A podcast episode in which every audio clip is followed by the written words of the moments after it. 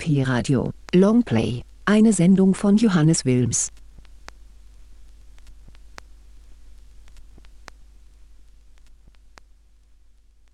Willkommen zu Longplay, einer Sendereihe, bei der nur Stücke gespielt werden, die auf Langspielplatten erschienen sind und die eine Seite dieser Langspielplatte einnehmen.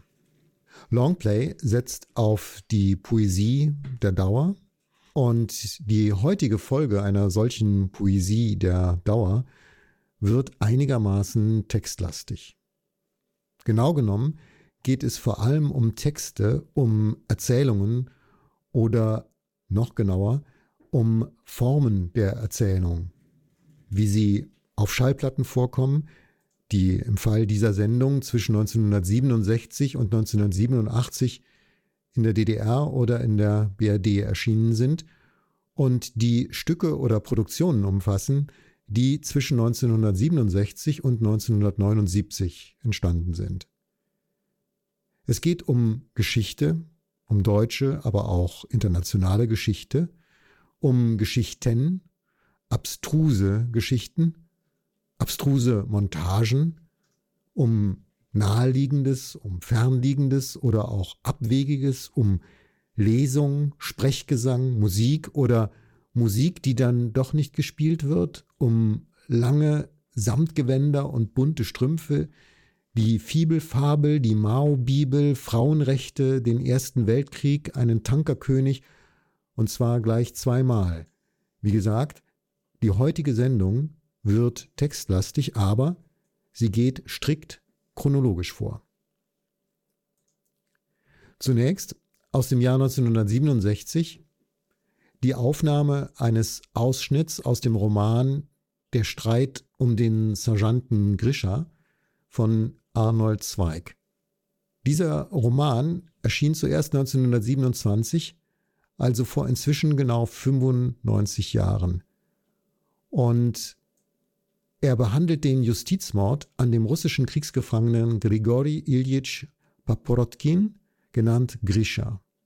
Erwin Geschonek liest aus dem ersten Buch Grishas Flucht das vierte Kapitel Der Wald. Die alte feurige Lüchsin in ihrem dichten graugelben Winterpelz hätte von selber nie daran gedacht, Mensch zu essen und gar Toten aber eines Tages hinter frischem Hasengeruch ihren Pirschpfad zwischen den Stämmen entlang trabend, begegnete sie dem neunzehnjährigen Forsteleven August Sipsken aus Tarant in Sachsen, nahe den viereckigen Höhlen, in deren einer sie mit ihren beiden weichen Lüchschen jetzt hauste und die sich die Menschen damals in die Erde gewühlt hatten, als sie mit ihren ungeheuren Maschinen die Nächte hindurch den Wald als Donnerer erschütterten. Jener Tage war sie mit allen anderen Tieren, die zur Nachtjagd Stille brauchen, weit nordwärts gewandert und erst vor einigen Monaten versuchsweise zurückgekehrt, als sich der Wind da oben gar zu grimmig anließ. Die Menschen waren weg, die großen donnernden Schelle, aber die Höhlen standen noch. Und in der abseitigsten machte sich die Lüchsin für die Zukunft bequem. Sie war dem jungen Sepsken in einer für ihn durchaus unpassenden Haltung begegnet, die grimmige Lüchsin auf ihrer Fleischjagd. Der Mensch lag, nur von seiner eigenen Haut bekleidet, mit gespreizten Beinen und Armen mitten auf diesem Wege und war tot. Noch nicht sehr viele Stunden tot, als die Lüchsin ihn anschnitt. Und nach einigen Wochen fand dieser Tod mit dem Vermerk vermisst seine Buchung. Die Gendarmen auf der Polizeistation Cholno hatten es ihm prophezeit, dem jungen, gerade ausgebildeten Dragoner, den ihnen das Bandenbekämpfungskommando zugeteilt hatte, damit er als geschulter Waldmann auf der kleinen, ausgesetzten Polizeistation seinen Dienst tue. Sie hatten ihn gewarnt, sich allein auch nur eine Viertelstunde weit in den Wald zu wagen aber da der junge Mann sie, die ununterbrochen nach Frieden ausschauten, gründlich verachtete und hochfahrend belehrte, er Pfeifer auf Deserteure, Feiges Gesindel, entlaufene Gefangene und all den Dreck, das Zivil, worauf sie, Schwaben aus der Gegend von Bietigheim, äußerst knurrige, hinterhältige Spottreden gegen den jungen Dachs führten. Gedachte er ihnen zu zeigen, was ein Jäger sei, und reizte damit seinen Schutzengel. Auf seinem hübschen, gescheckten Wallach Victoria mit dem braven Polizei und Lissy als einzigen Beistand ließ er sich immer wieder zu heimlichen Sonntagsnachmittagsritten verlocken, die schimmernd einsame Waldschlucht entlang, die zu der verlassenen Geschützstellung von Anno 15 her führen sollte. Nach zwei herrlichen Stunden Trabens gab da Lissy plötzlich scharf und zornig laut, die Zähne fletschend nach der Urwalddickung hin, die rechts und links undurchdringlich die Schneise rahmte und anstatt sofort kehrt zu machen oder zumindest in den Karabiner von der Achsel in den bewegten Busch zu feuern, tippte der arme Junge auf einen Fuchs und bückte sich, den Hund von der Leine zu lassen. Ja, und dann schmetterte ein Schuss. Ein einziger leiser Pistolenschuss aus nächster Nähe gegen seine unglückliche Schläfe. Und die beiden Fremden die so unverschämt nahe bei Cholno jagten, zogen um einen Hundebraten, ein prächtiges lebendes Pferd, einen tadellos neuen Mantel mit Waffenrock, Hose, Stiefel und Unterkleidung, einen Kavalleriekarabiner Modell 98 nebst Munition und etwa 22 Mark baren Geldes reicher nach Hause. August Sipsken als Hohn und Drohung für seinesgleichen in dem ewigen Kriege zwischen den Verfemten und den Landjägern mitten auf dem Pirschteig liegen lassend. Am Abend, als der Mond seine leicht angeknabberte Apfelgestalt über den Tannen enthüllte, schloss dann die Lüchsen auf ihre Weise mit August Sebsken Bekanntschaft. Und so fanden am Montag früh die Württemberger Spuren der drei Sonntagsausflügler nur bis zu diesem bestimmten Punkte, wo die Stapfen des Pferdes und Fußspuren von Männern weiterhin unter Tannen zu verfolgen unratsam war, weil aus jeder Dickung plötzlich Gewehrfeuer des Kleinkriegs losbrechen konnte, während von Sipskin und Lissy außer großen Blutungen im Schnee Zeichen nicht mehr zu finden waren. Wilde Tiere verscharren in Hungerwintern sehr geschickt auch große Beute. Natürlich erfolgte auf diese Frechheit der Banden hin Meldung nach Grodno und ein sorgfältiges Treiben durch den Urwald, wo weit in seiner Unwegsamkeit, trotz des furchtbaren Frostes, davon die Rede sein konnte. Aber was richten neuen Mann, selbst wenn sie außer sich vor Wut über diesen Mord ihr letztes hergaben, in den kurzen Stunden hinreichender Helligkeit auch aus. So kam es, dass die Lüchsen, die den Menschen gegessen hatte, vor einem neu gewitterten Mann keine unbedingte Scheu empfand. Eines Nachts kreuzte sie zum ersten Male seine Spur. Sie legte ihre Pinselohren flach und folgte ihr. Beunruhigt zu gleicher Zeit verheißungsvoll des köstlichen Bratens gedenkend, leckte sie sich die Lippen, und ohne Jagd und Junge zu vernachlässigen, spähte sie ihn Abend für Abend aus. Ihn, der sich krachend und stampfend aus Gründen, die sie sich nur falsch deuten konnte, nach einer sie sehr beunruhigenden Richtung durch den Wald arbeitete. Dieser Mensch ist Grisha Iljitsch Paprotkin, Flüchtling und einstiger Bewohner eines lauschigen Güterwagens. Er war aus der Kulturzeit längst ausgeschieden, zum Jäger geworden, gleich dem wilden Litauer oder Weißrussen eines längst vergangenen Jahrtausends. Von Jungenstagen her und ihren Streifzügen durch die Felder um Wologda und die Steppe kannte er genau die Fährten von Kaninchen. Proviant würde ihm nicht fehlen. Seit einer Woche hinterließ er in der Wildnis und im Schnee seine Stapfen und Feuerstellen.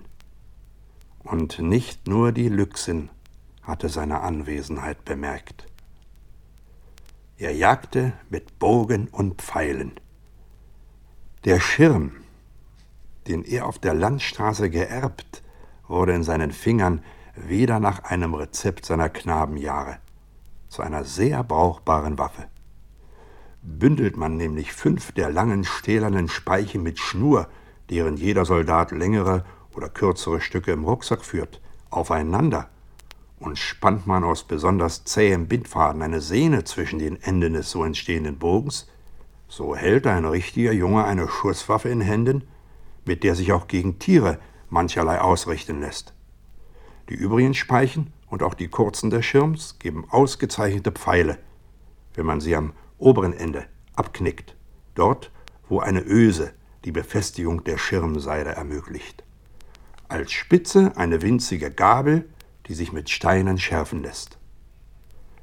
Als er den Schirm auflas, den er der Krücke nach zunächst für einen Stock gehalten, erhofft er sich erst nur eine Stütze, dann ein Schlafdach über seinem Kopfe aufgestellt und mit der Zeltbahn behängt. Aber unter den lockeren Gerippen der Laubbäume unterschied er bald Tierspuren. Neben vielen Unbekannten, die er für Hunde hielt, wobei er sehr irrte, wie wir wissen, auch die von Hasen, Kaninchen und den kleinen Jägern, den Geflügeldieben, Iltis und Wiesel, in zarten Schnüren durch den Schnee gezogen. Und da fertigte er sich den Bogen. Er besaß noch eine hohe Büchse Rindfleischkonserve, halb voll und teuer bezahlt, ein und ein halbes Säckchen Zwiebäcke und einen tüchtigen Kanten harten Brotes. Im grünen Winkelgezelt einer Fichte, in dem er schon mittags sein Nachtquartier aufschlug, lauerte er wie ein anderer Jäger auf dem Anstand, den Pfeil an der Sehne, den schmalen Wildpfad beobachtend, der an ihr vorüberzog. Die Füße in die Decke gewickelt, auf dem Rucksack sitzend, den Rücken an den Stamm gelehnt, hielt man einige Zeit wohl aus. Und als das frühe Nachmittagslicht vom gelben Himmel fiel, erlebte er den Triumph, einem ahnungslosen, wohlwollenden Kaninchen den Pfeil durch die Kehle zu jagen, als es behäbig den gewohnten Pfad, der bei Tageslicht noch nie gefährlich gewesen, entlang hoppelte um unten von jungen Birken zu äsen. Triumphgefühl des urmenschlichen Jägers, als Grischer die erste Beute an den warmen Ohren ins Dickicht zog. Erfahren genug, um zu wissen, dass ein Kaninchen selten allein in der Welt umherstrolcht, blieb er wachsam. Viel schneller, als er darauf antworten konnte, sauste mit zurückgelegten Löffeln ein anderes vorüber hinter dem wie ein weißer Blitz ein Ding, ein Tier, hinfuhr. Wiesel, dachte er ärgerlich. Man durfte den Pfeil überhaupt nicht mehr von der Strippe lassen. Schließlich kam er in Besitz eines zweiten kleineren Kaninchens. Und nun genug und Feuer angemacht unter der Tanne, gerade dort, wo er sich befand. Er schnitt einen kräftigen Ast von ihr und fegte den Grund vom Schnee klar. Aus einer Menge anderer grüner Wedel machte er sich eine Art Streu, über die er die Zeltbahn legte. Dann brach er sich einen Arm voll dürrer Äste, die, wenn sie ein Jahr tot sind, vom Schnee nur nach außen befeuchtet werden können, und ging im Übrigen mit seinem Stock unterm Schnee wühlend auf Raub nach Brennholz aus. Krachende Stämmchen, große Äste. Sein Messer verschaffte ihm schließlich noch eine von Frost und Schnee niedergebrochene junge Birke die nur noch an einem allerdings armdicken Bündel von Fasern am Stumpf verhaftete. Nun war Feuermachen bis zu dem Punkte gediehen, wo der urzeitliche Jäger, zu dem er sich entwickelt hatte, in den Menschen der letzten Zivilisation umschlug. Kein Urjäger und Pfeilmann hätte so durchfeuchtetes oder außen nasses Geäst mit Feuerschwamm anzustecken vermocht. Grisha aber von seiner Zeit in Frankreich her, kramte aus seinem Rucksack ein pralles, rundes Säckchen, tellergroß, Rohseide. Schwärzlich graue, runde Scheibchen enthielt es, an Größe, Dicke und Gestalt hörnernen Knöpfen einer Jägerjacke gleich.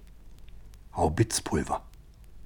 Um möglichst großer Ausnutzung willen, um im Geschützrohr so langsam wie möglich zu verbrennen, in diese Gestalt gepresst. Zwei von ihnen, mit dem glühenden Ende einer Zigarette leicht berührt, ließen eine Zündflamme auftauchen, deren Hitze vorjährige, vielfach zerknickte Zweige keinen Augenblick widerstehen konnten. Noch bevor sie recht ins Prasseln kamen, schichtete Grischer behend grobe Prügel und zuoberst den Baum weißlich über sie, mit jener Kunst des Feuermachens, die keinem Feldkämpfer unbekannt bleibt. So besaß er in wenige Minuten alles, um eine Winternacht hindurch unter einer Tanne am Leben zu bleiben. Kochfeuer, Schlafenswärme, denn die zerbrannte Birke glühte, krachte und knisterte die Nacht durch leise weiter. Und den Schutz vor Gefahren, die er allerdings nicht ahnte. Die Lüchsin beobachtete ihn argwöhnisch von hohen Ästen, flach liegend, unsichtbar wie ein Gespenst.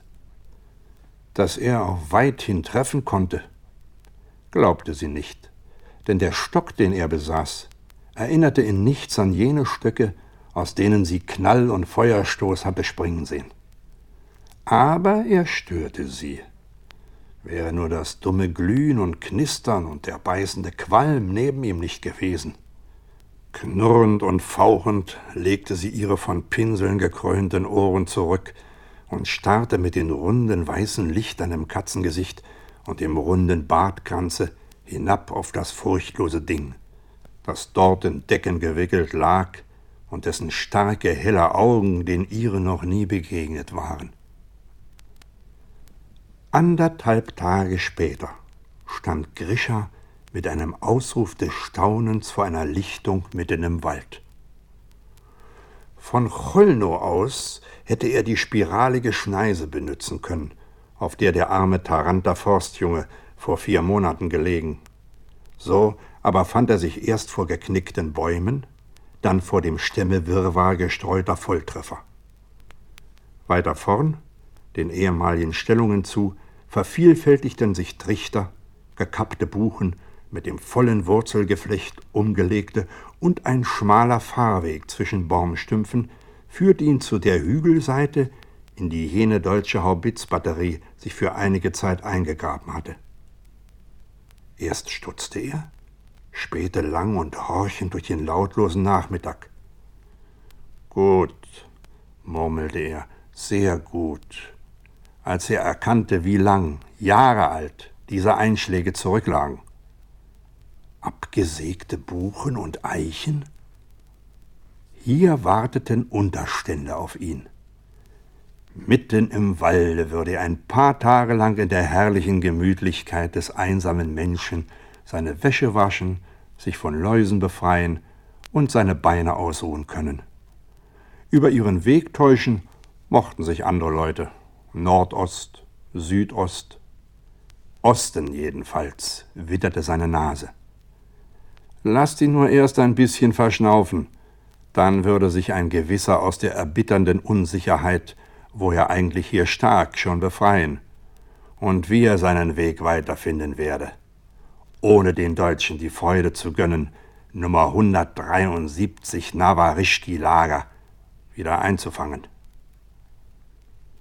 Als er die Unterstände tiefer schneit, sorgfältig eingerissen und alles Brauchbaren beraubt fand, spie er fluchend über diese deutschen Geizhälse und doch auch wieder lachend über seine Wut in den Schnee. Kein Ofen, kein alter Feldkessel, nicht eine einzige Geschosshülse spendierte ihm der Wust von Trümmern und Brocken zum Dank für sein Buddeln. Und den Unterstand des Beobachters, ziemlich weit ab in ein Hügelchen sorgfältig eingeschnitten, entdeckte er nicht in der weißen Welt, trotz ausdrucksvoller Tierfährten. Übrigens hat ihn ein glücklicher Steilschuss der tüchtigen russischen Feldartillerie von der Eingangsseite her ganz und gar verschüttet. Nur sein verschindelter Rauchfang bot Eingang ins Innere. Freilich nicht für Menschen. Dort schleckten und spielten auf einem Bett von Holzwolle die pantherfleckigen Kätzchen der Lüchsin, der letzten Herrin der Wälder. Dennoch beschloss Grisha, an dieser Stelle zu übernachten. Zu verlockend boten sich riesenhafte Holztrümmer zerschossener Bäume und beliebig lange Drahtreste von Telefonleitungen an, die sich außerordentlich gut eigneten, Tierschlingen aufzustellen und Kochgeschirre bequem über ein großes Feuer zu hängen. Als beim Mondaufgang die Lüchsin ihren Bau verließ, warf Wut und Entsetzen sie fast auf ihre Hinterkeulen zurück. Der Mensch, dieses schweifende, gefährliche und wohlschmeckende Ding, so nahe ihrem Bau, sollte nicht voll böser Absichten hier umherstöbern? Sie hatte die Größe einer niedrigen, ausgewachsenen Bulldogge, Klauen aus Stahl und ein Gebiss, das dem eines kleinen Panthers um nichts nachgab. Aufgebäumt auf dem stärksten unteren Ast einer mächtigen Weißtanne, die in ihrem Wipfel noch die Kanzel des Mannes am Scherenfernrohr trug, verfolgte sie mit glühenden Blicken die nachlässig schlendernde und stochernde Gestalt des Feindes, der zwischen den großen Löchern der Hügelkette hin und her ging, sich bückte, sich aufrichtete und Hölzer schleppte, von denen sie schon wusste, dass sie das abscheuliche Feuer, diese große, rote, heiße Pflanze wachsen machten. Außerdem verschreckte er mit seinen trampelnden Hufen, ungeschickter als die jedes anderen Tieres einschließlich des Pferdes, all die kleinen Wühler, welche die Stollen in der Südseite des Hügels bewohnten, unter denen sie sich für vergeudete Stunden hatte entschädigen können. Tief unentschlossen in ihrem wilden, besorgten Herzen kauerte sie da, ununterscheidbar im Schattengrün des Nadeldickichts, und erwog die Jagd auf den Menschen. So nah an ihrem Bau hatte kein größeres lebendiges Wesen das Recht, sich umherzutreiben. Jede Höhlung kannte sie in der zerfleischten Hügelseite, jeden Winkel, jeden Tümpel, Sie hatte zwischen dem blechernen Gerümpel der Konservenbüchsen, die nach Heringslake und ranzigem Fett appetitlich rochen, Mäuse und Ratten gejagt, die auf wunderbare Weise sich dort angesiedelt und vermehrt hatten. Gejagt, bis nur noch sehr behutsam einer der pfiffigen, dreiste Nager seinen Schwanz zwischen den Drahtknäueln und dem Papierunrat zu zeigen wagte. Jeder Fußbreit Bodens dort wartete unterm Schnee mit Gegenständen auf, die beim Betreten Lärm machten, sich unversehens bewegten, die aber harmlos waren, keine Fallen. Der Mensch dort wanderte herum, bückte sich, sammelte. Bald würde der Feuerstrauch wieder in Blüte stehen. Geräuschlos ließ sie sich auf ihre mächtigen Hinterkeulen gestützt die Känguru ähnlich den Luchs von allen Katzen unterschieden, am Stamm hinab. Der Himmel, gelb überflammt, gab dem Schnee seine sanften Farben und blauen Schatten. In den Spitzen der Tannen regten sich leise und silbrig die Abendstimmen der letzten Meisen, die sich im dichten Wipfelwerk der Kiefern und Tannen vor der großen Eule, deren jagendes Huhu, eben hohl und drohend von irgend vorher herabfiel, nicht zu fürchten brauchten. Grischer spähte neugierig nach der Gegend hin, aus der er den Eulenruf, den Jagdruf des großen, grausamen Uhus vernommen zu haben glaubte. Er hätte etwas darum gegeben, wenn er aufwachend in den Nächten vorher die dunklen Laute verstanden hätte, die Rufe der Tiere im Walde. Eine gewisse Angst, in der Finsternis mit seinem Feuer allein zu sitzen, hätte er nicht gut leugnen können. Und erst ohne es? Aber mit ihm hielt er ja gerade all die fern, die er so gern beobachtet hätte. Die schmalen Rehe, die kleinen bösen Jäger, Marder, Iltis, Wiesel, die lautlos fliegenden Eulen, die Baumkatzen, die es geben sollte. Wildkatzen nannte man sie, dickköpfig, schwarz gestreift die helleren Felle. Langsam unter einem grünen Himmel fielen die Schatten blauer Dämmerung über den Schnee und verspannen den unregelmäßigen Abhang der Bäume gegen die künstliche und zerwühlte Lichtung zu einer Mauer bläulicher Schwärze. Zeit, zu dem Unterstand zurückzugehen, den er sich schließlich für diese Nacht wohnlich gemacht und vor dem er seinen Scheiterhaufen getürmt hatte. Ein dreiseitiger Winkel, dem ein Stück Überdachung geblieben war. Nachdenklich hatte Grischer gemurrt, als er Geschützstände und ehemalige Keller so gut wie jeder Planke brauchbaren Bauholzes entblößt fand. Dies pflegten die Deutschen sonst nicht nötig zu haben, und welche abrückende Batterie konnte sich's leisten, sich noch mit Bohlen zu beschweren? Gut, dachte er, hat sie der Teufel genommen, so wird er sie gebraucht haben. Und mit seiner Schirmkrücke vorfühlend, Bogen und Pfeile quer durch den Brotbeutel geknöpft, erklomm er die Höhe, hinter der das vierte Geschütz der Stellung seine Granaten in die Luft geworfen hatte. Schon erkannte und vermied man die schneegefüllten Trichter leicht. Eingesunken, von Mittagssonne getaut und wieder gefroren, zeichneten sie sich als leicht vertiefte Zirkel Eises. Mit großem Erstaunen erblickte er dort im Schnee gut zwanzig Meter von ihm weg, ein Tier, fahlgrau, das, als er auftauchte, bewegungslos geduckt und mit dreisten Lidern stockte. Grischer wusste von Luchsen gar nichts. Dass da kein Hund sei mit seiner buckligen Kruppe, sah er sofort.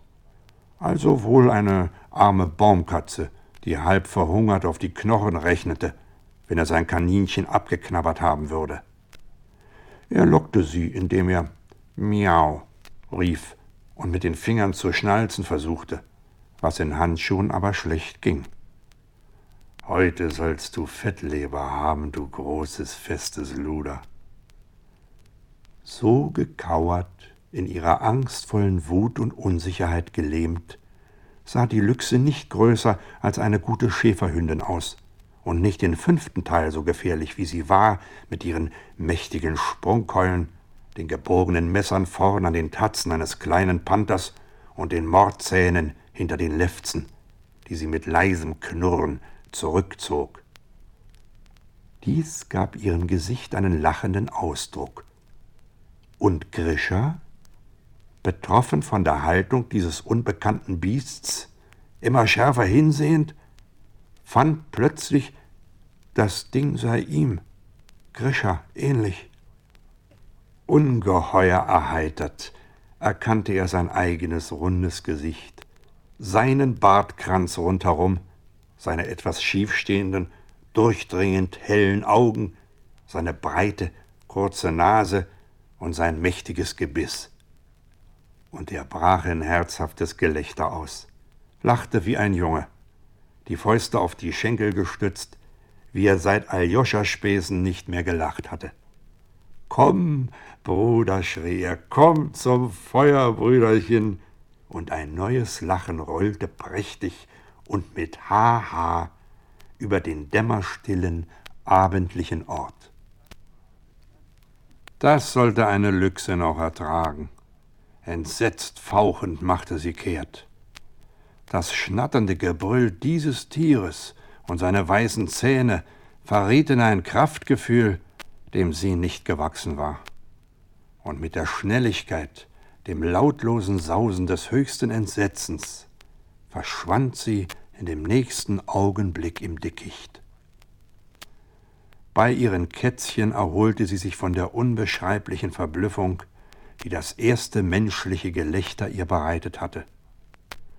Für diese Nacht gab sie noch Milch genug her, um ihn den Magen zu füllen. An Jagd vom Lager weg war nicht zu denken, solange dieser Feind in der Nähe spukte.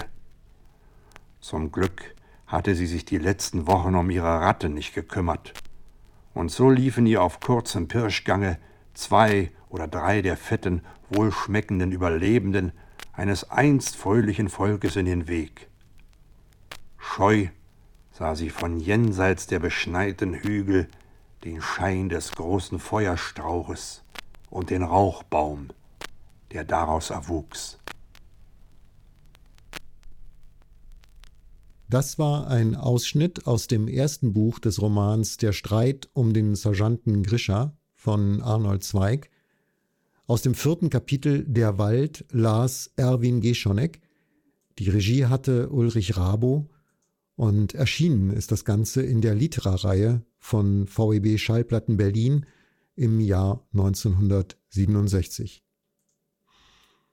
Wir springen ein Stück um fünf Jahre in den Westen zu Hannes Wader und seinem Stück Tankerkönig, das 1972 auf der LP Sieben Lieder erschien.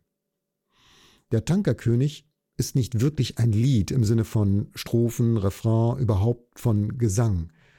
Allenfalls nimmt die Gitarre eine liedförmige Haltung ein, wenn denn Gitarren Haltungen einnehmen können. Jedenfalls der Tankerkönig ist streng genommen nicht wirklich ein Lied und streng genommen auch kein Stück, das exakt eine Seite einer Langspielplatte einnimmt. Aber es gibt später einen zweiten Teil und darum hier den ersten Hannes Wader, der Tankerkönig.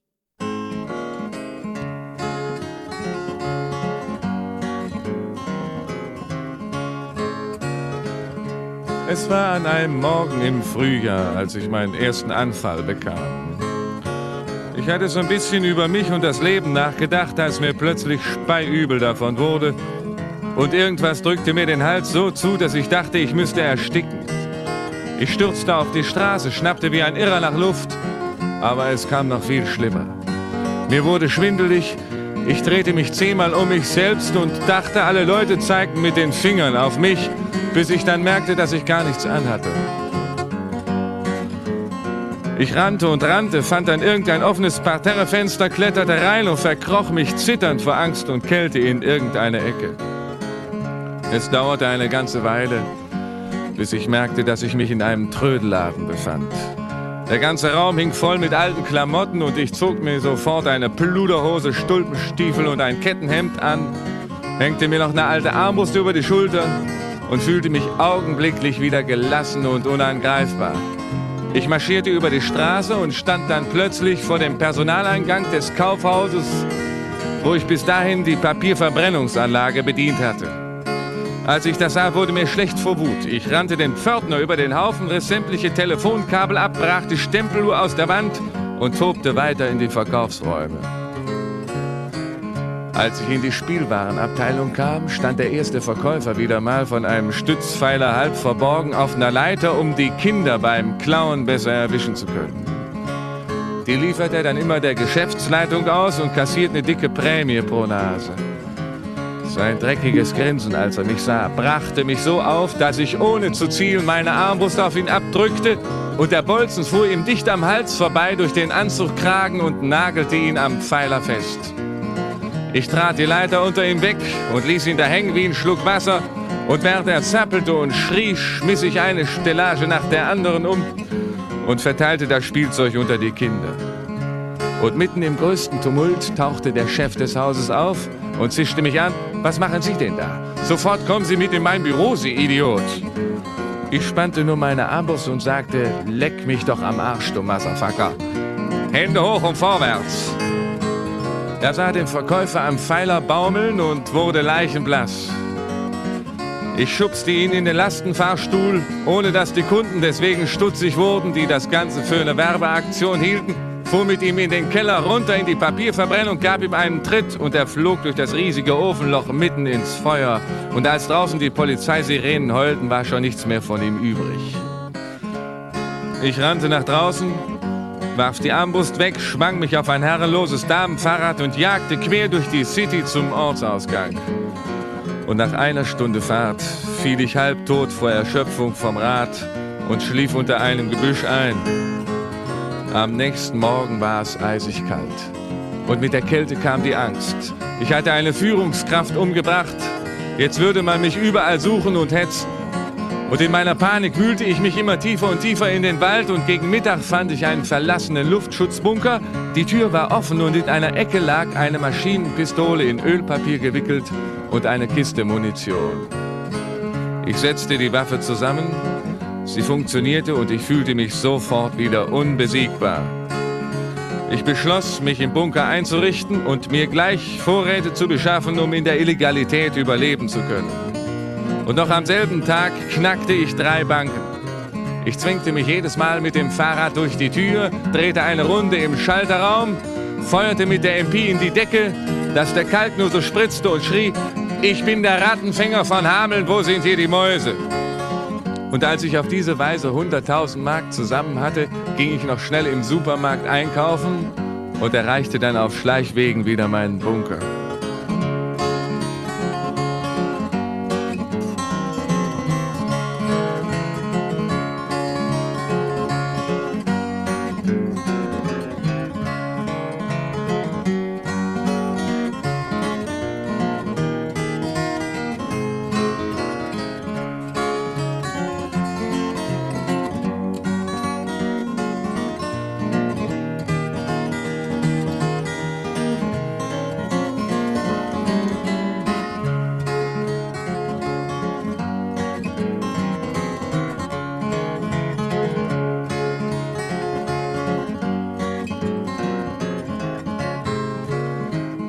Ich blieb so lange unsichtbar, bis keine Zeitungsmeldungen mehr über mich erschienen, beschaffte mir dann so nach und nach alles, was ich brauchte und verlebte ein paar sehr ruhige Monate.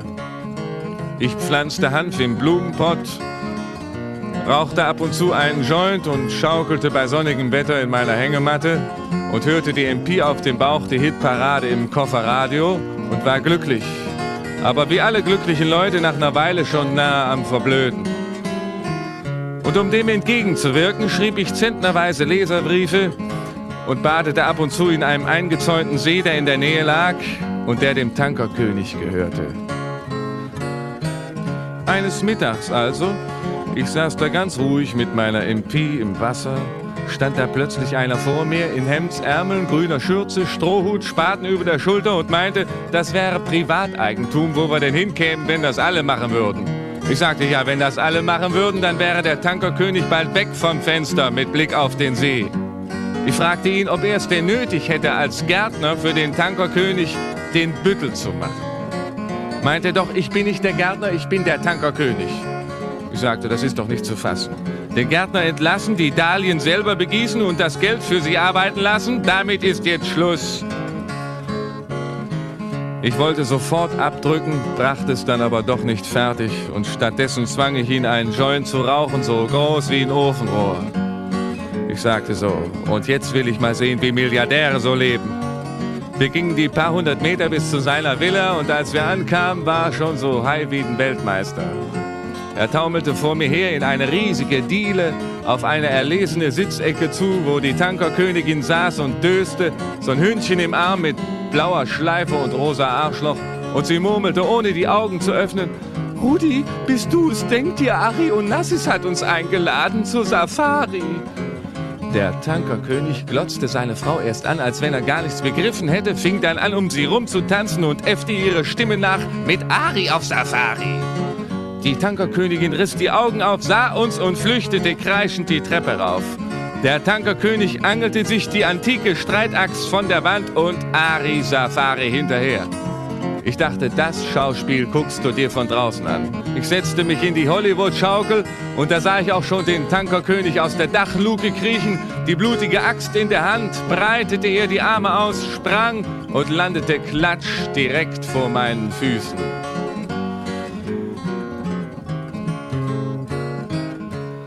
Ich ging erstmal zurück zum Bunker und legte mich schlafen. Am nächsten Morgen hörte ich dann die Nachrichten. Die halbe Welt stand Kopf. Es war auch von mir die Rede. Die Tankerkönigin hatte ausgesagt. Ihr Mann hatte mit seiner Axt nicht sie, sondern nur das Hündchen erschlagen und man sprach von einer wirtschaftspolitischen Katastrophe, die der Tod des Tankerkönigs ausgelöst hätte. Und weiter hieß es, die gesamte Landespolizei und eine Bundeswehreinheit beteilige sich mit Suchhunden, Peilgeräten, Hubschraubern und Panzern an der Fahndung nach dem geisteskranken Mörder mit dem Kettenhemd und den Stulpenstiefeln. Mir wurde ganz mulmig zumute und ich verrammelte die Bunkertür hinter mir und traute mich wochenlang nicht mehr raus. Nach einer Weile fühlte ich mich so elend und einsam, dass ich schon anfing, mit mir selbst zu reden. Ich brauchte unbedingt einen Menschen, mit dem ich sprechen konnte, aber einen, der das mit dem Tankerkönig auch verstehen würde. Und ich kannte keinen. Aber dann hatte ich die Idee.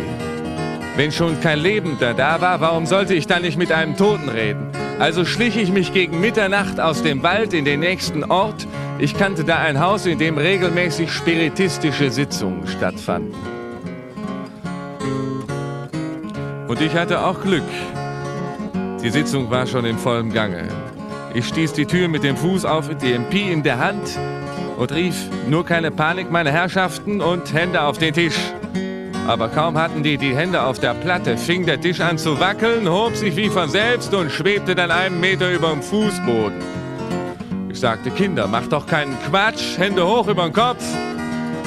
Sofort flogen die Hände in die Luft und der Tisch krachte wieder auf den Boden. Ich sagte so, wer von euch ist hier der Oberdruide? Macht mir mal eine Verbindung mit Che Guevara, ich will jetzt endlich mal mit einem vernünftigen Menschen reden. Erst wussten die gar nicht so richtig, wen ich da meinte, gaben sich dann aber sehr viel Mühe und endlich knackte es in der Leitung und ich hörte Che Stimme, was wollt ihr von mir? Ich sagte, wer ich war und was ich angerichtet hatte und dass ich einen Rat brauchte.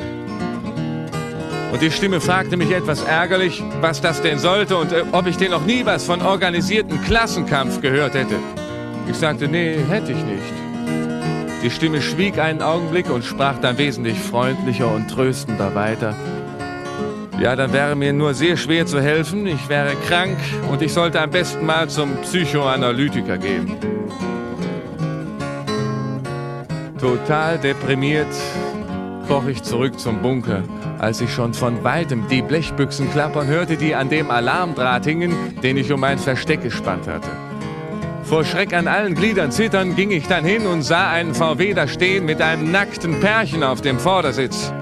Die Stoßstange hatte sich in der Alarmleitung verhakt, sodass die Blechbüchsen unausgesetzt schepperten. Ich war so empört, dass ich dem Kerl die MP in den Rücken bote und ihn anschrie, sofort aufhören, das ist doch eine Schweinerei. Weit und breit die unberührteste Natur und Sie machen hier solche Verrenkungen in Ihrer stinkigen Kiste, aber sofort raus in die Glockenblumen. Der arme Mann jammerte mir die Ohren voll. Warum haben Sie uns so erschreckt? Meine Bekannte hat einen Krampf und jetzt hängen wir fest. Das hatte mir gerade noch gefehlt. Wir berieten erst mal eine Weile darüber, was wir da machen könnten und dass es das Beste wäre, der Braut mit einer Nadel in den Schenkel zu stechen, so als Gegenschock. Aber natürlich hatte keiner eine Nadel dabei. Mir dauerte das alles zu lange. Ich sagte, Schluss jetzt. Wenn er die Nadel haben wollte, müsst ihr schon die 100 Meter bis zum Nähkästchen robben. Die Operation gelang dann auch. Und erst als die beiden den Bunker wieder verlassen hatten, wusste ich, dass ich einen furchtbaren Fehler begangen hatte.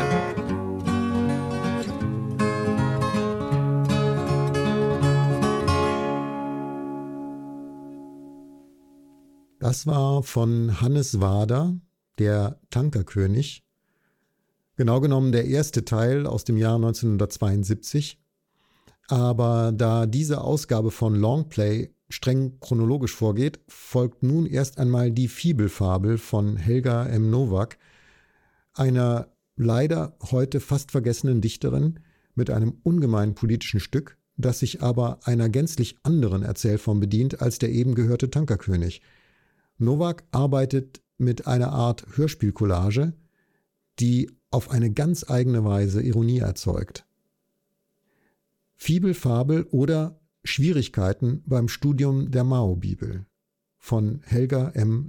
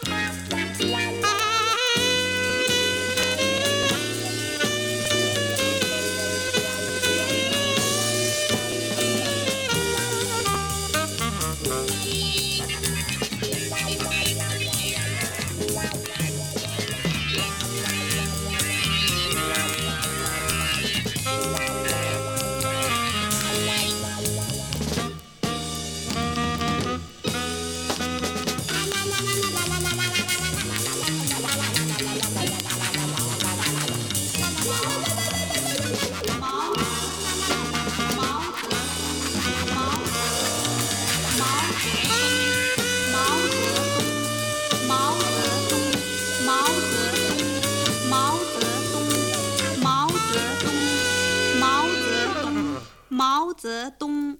beim Besuch des Jingangbergs. Wind und Donner erregt, die Banner, die Fahnen entfaltet, fest und sicher der Wall. 38 Jahre, sie sind vergangen, Schnippen des Fingers ein Augenblick. Kannst aufwärts zum neunten Himmel umfassen den Mond, kannst abwärts zum fünften Meer ergreifen die Kröte. Plaudern und Scherzen, Triumphlied der Rückkehr. Auf Erden ist gar nichts schwierig zu tun, ist nur der Wille, da hochzukommen. Fibelfabel aus Bibelbabel oder Seitensprünge beim Studium der Mao-Bibel. Ein Hörspiel von Helga M. Nowak. Fibel kommt von Bibel, Buch der Bücher, Markt brennt im roten Mau, Fieber juckt, wenn's kratzt, weiß das geduldige Papier, ohne Leim wird Zeitung, saugt aus den Augen das Rote, der Wimpel, Gacker, Gimpel aus Bibelbabels Reiterarmee, tut den Saaten weh, die das... Voll, voll, voll, voll, voll, voll, voll, voll, voll,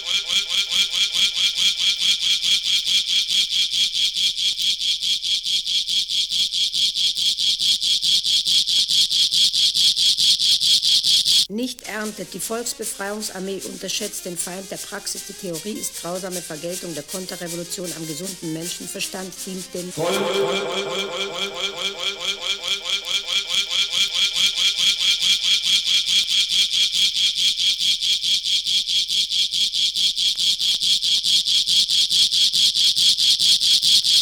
das ihn nicht unter Beweis stellt. Der Mann denkt für die Frau. Der Lehrer denkt für die Kinder. Der Bürgermeister denkt für die Bürger. Der Rezensent denkt für die Leser. Der Rezensent liest flüssig. Der Rezensent denkt flüssig. Der Rezensent schreibt flüssig. Er und ich schreiben für flüssiges Geld. Ist der Rezensent überflüssig? Bin ich überflüssig? Die Frau kann selber denken. Die Kinder können selber denken. Die Bürger können selber denken. Die Leser können selber denken. Sie, Sie können, können, selber lesen. lesen. Ich, der Rezensent, beschreibe, wie ich die Maufibel lese was mir dabei alles einfällt und verkaufe meine Einfälle für das Geld der Leser.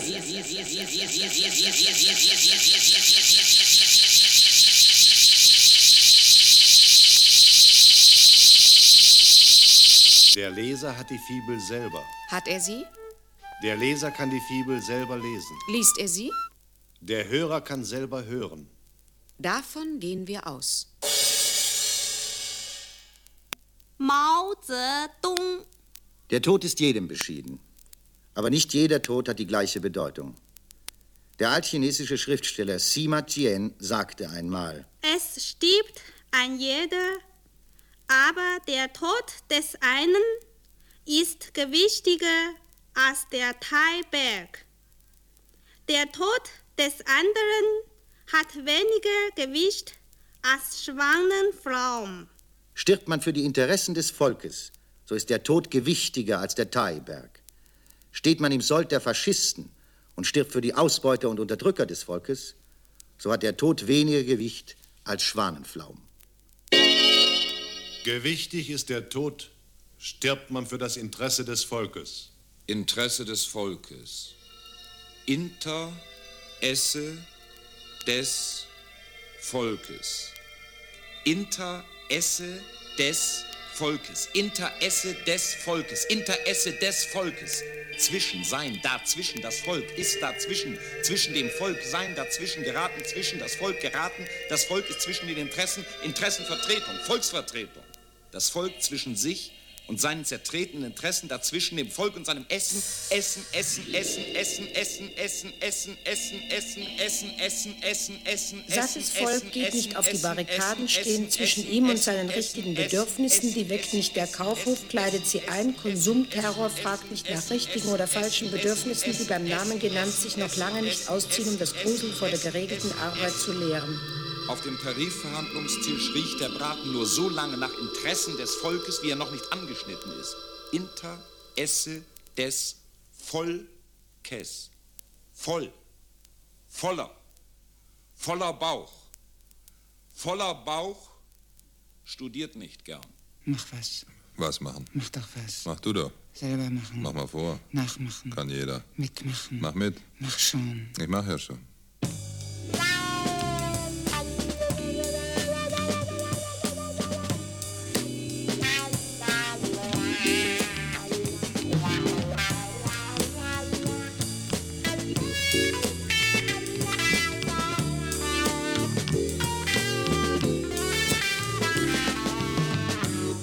Freizeit will vertrieben sein, heißt nicht wissen, was tun, ist nicht die Frage, eigenes Weib ist Goldes, wertvoll ist des Nächsten von Zeit zu Zeit brechende Bedürfnisanstalten in starke Stücke, leistet sich der polygame Bürger mit der grünen Witwe an der Strippe und am Rock zeigt der erhobene Glücksfinger auf den Kommunarden, der vom Baum der Erkenntnis fällt, die Frucht der Arbeit schändet nicht, das freizeitlich denkende Weib des Nächsten am eigenen Herd.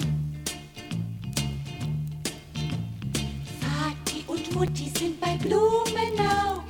Zuerst trinken sie alle eine Flasche Curaçao.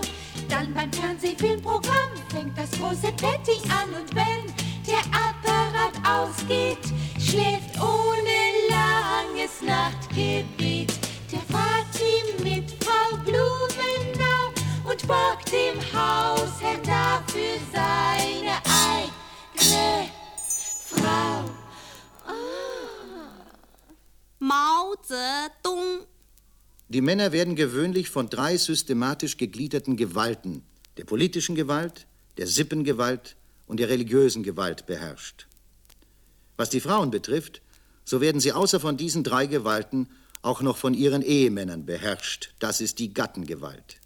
Diese vier Gewalten, politische Gewalt, Sippengewalt, religiöse Gewalt, Gattengewalt, bilden die Verkörperung der Gesamtheit der feudal-patriarchalischen Ideologie. Das sind die vier Stricke, mit denen die Frau gefesselt ist. Frau, Ehefrau, Frauenarzt, Frauenbiss, Frauenbeilage, Frauenfeind, Frauenmilch, Sammelstelle. Pss. Frauenschuhe, Frauenverein, Frauenheld, Frauenzimmer, Frauenbewegung. Sucht Stellung und Recht der Frau zu verbessern.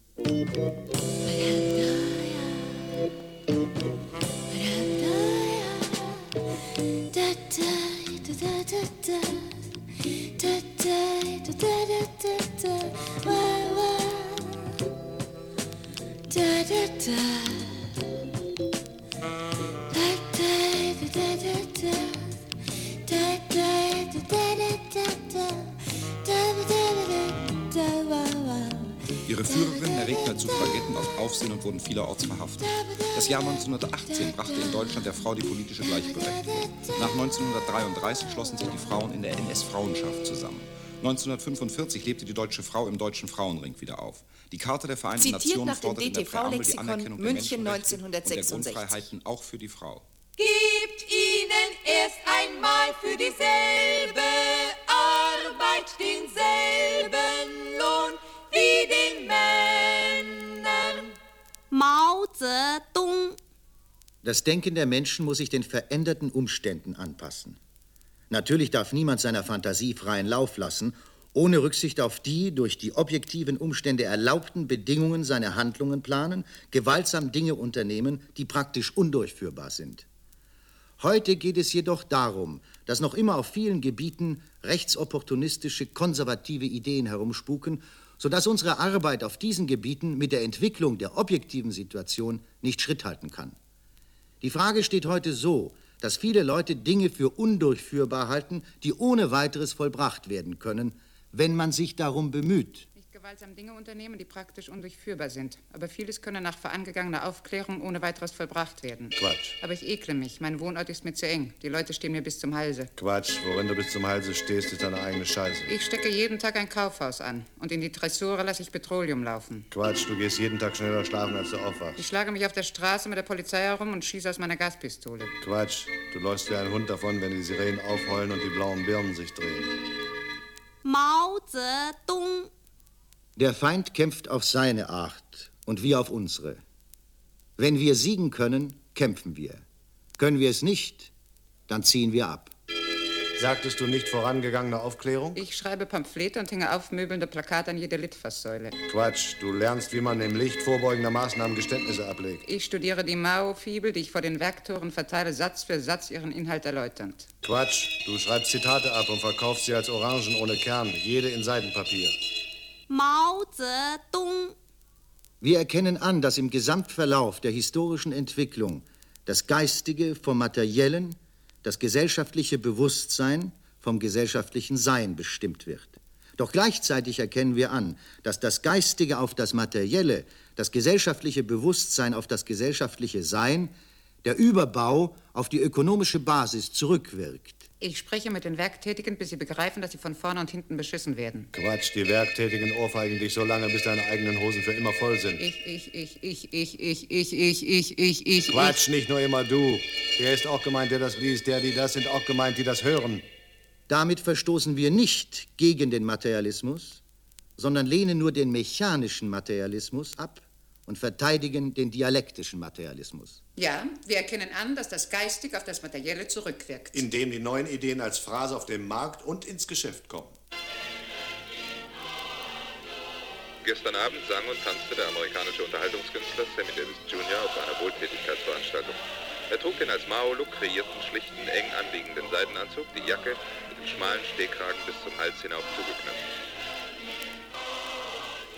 Ohne in Begleitung des ihr jüngst angetrauten Ehemannes zu sein, erschien Brigitte Bardot auf dem Opernball. Sie trug den als Mao-Look kreierten, eng geschnittenen China-Anzug aus Seide, den einzig ein kurzer Stehkragen schmückte. Mao Zedong. Die revolutionäre Kunst und Literatur ist für die breiten Volksmassen eine machtvolle Waffe zur Vorbereitung der Revolution. Noch vor den Kommunaden hat der Kommerz die revolutionäre Literatur in die Hand genommen. Noch bevor er das Buch in die Volksmassen entlässt, hat er es mit einem bürgerlichen Preis ausgestattet. Die Soziallage der Chemiearbeiter. Leinen 26 Mark. Dazugehörender Werbetext. Empirische Studie über den Arbeiter, seine Polizei Soziallage und sein Lagebewusstsein in den am weitesten schlägt entwickelten Industrien. Geschichte und Klassenbewusstsein. Leinen 50 Mark. Dazugehörender Werbetext. In diesem Buch wird die Entfremdung zum ersten Mal seit Marx als Zentralfrage der revolutionären Politik des Kapitalismus behandelt. Die Polizei schlägt weiter zu.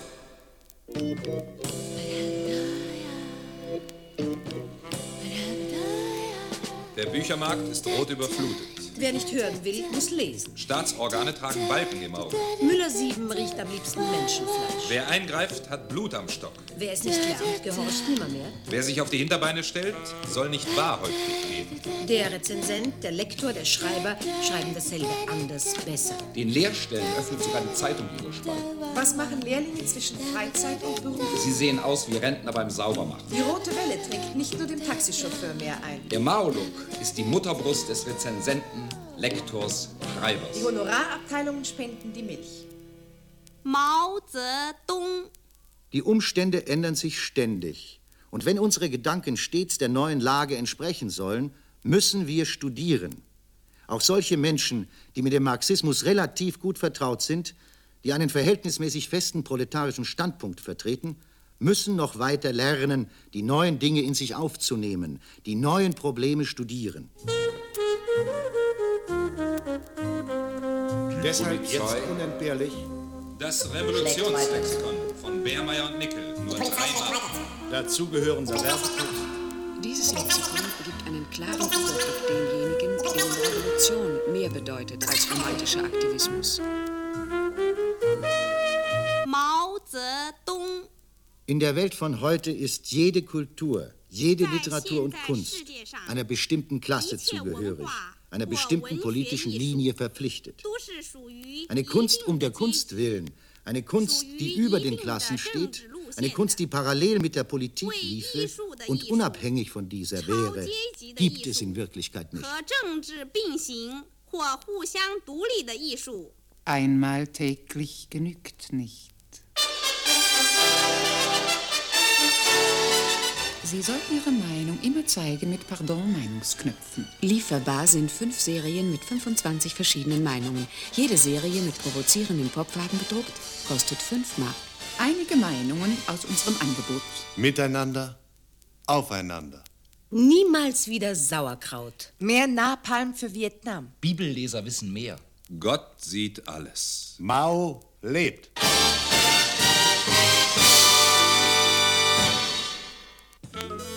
Die Mutter der Zeitungen ist, der die Anzeigen aufgibt. Das Supermarkthuhn frisst die Fibel aus der Hand. Eine Zeitung ist fast so weich wie ein Tempotaschentuch. Wer ihr auf den Leim geht, wird aufgesucht. Der Rezensent, der Lektor, der Schreiber ist das Salz in der Suppe. Salz macht aus Schnee Matsch, aus Matsch Pampe, aus Pampe Soße, aus Soße Suppe. Suppe rutscht besser. Gut gewürzt ist halb gestuckt. Hirschhornsalz riecht im Ofen nach Urin. Wer reißt denn heute schon wieder die Öfen auf? Eine Idee wird zur materiellen Gewalt wenn sie die Massen ergreift. Auch Erfindungen, aus denen nichts wird, lassen sich patentieren. Mao Zedong. Man muss es dazu bringen, dass Literatur und Kunst zu einer machtvollen Waffe für den Zusammenschluss und die Erziehung des Volkes, für die Schläge gegen den Feind und dessen Vernichtung werden, dass sie dem Volk helfen, mit vereinten Kräften gegen den Feind zu kämpfen. Und heute und hier? Hör auf, hör auf. Wer das Kunststück kauft? Ist die herrschende Klasse. Sie sitzt an der Kasse. Bist du nicht rot? Ja, ich bin rot. Geh zum Straßenbau. Soll ich Panzerstraßen bauen? Bist du nicht rot? Ja, ich bin rot. Geh und das Volk. Nein, nein, nein, nein. Das Volk schlägt mich tot, denn ich bin rot. Mao Zedong. Wir sind imstande, das zu erlernen, was wir vorerst nicht wissen. Wir verstehen es nicht nur, die alte Welt zu zerstören, sondern wir werden es auch verstehen, eine neue aufzubauen. Was kommt zuerst? Die Fibel. Die Fibel. Was kommt dann? Die Bibel. Die Bibel. Was kommt danach? Aus dem Nebel die Säbel. Und was kommt dann? Erst Knebel, dann Kübel. Und dann? Ein Dübel als Hebel. Und was kommt dann? Wärtergebrüll und Hundegebell. Lauf schnell, lauf mach schnell, schon. lauf schnell, lauf schnell. Mach selber. Mach mit. Mach mal vor. Mach, mach, mach. Beine machen, Dalli ab. Mach, mach, Dalli, Dalli. Mach schon, ja, ja, ja. Dalli, Dalli, hopp, hopp. Ich mach ja schon. Mao Zedong. 凡是 in allen Angelegenheiten müssen wir unser Gehirn gebrauchen und gründlich nachdenken. Viel Nachdenken gebiert Weisheit. Wenn wir von der in unserer Partei so verbreiteten Praxis des blinden Handelns loskommen wollen, müssen wir die Genossen ermutigen, die Methode der Analyse zu erlernen und sich die Gewohnheit des Analysierens anzueignen. Was der Rezensent, Lektor, Schreiber sagt, sind die dunkel gehüllte Formen. Und obwohl selber denken Spaß macht, stellt sich die Frage nach der möglichen Entlohnung. Was man für sich behält, hat keinen Tauschwert und wird zum Bären, den sich der Masochist aufbindet. Den Mund voller Raubtiere bietet ihm kein Zirkus mehr Aussichten. Die vom Standort abhängigen Stellungnahmen sind in die öffentliche Hand zu liefern, die nicht zugeht, weil sie krumme Finger hat.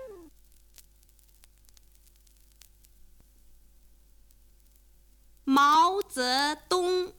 Es gibt Menschen, die einige marxistische Bücher gelesen haben und sich selber für gelehrt halten.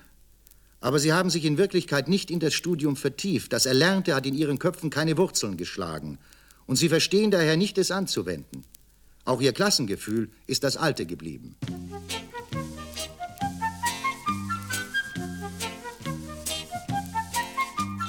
Friedeburg, unser Lehrer ist sehr nett. Er trägt vorm Kopf ein schweres Brett.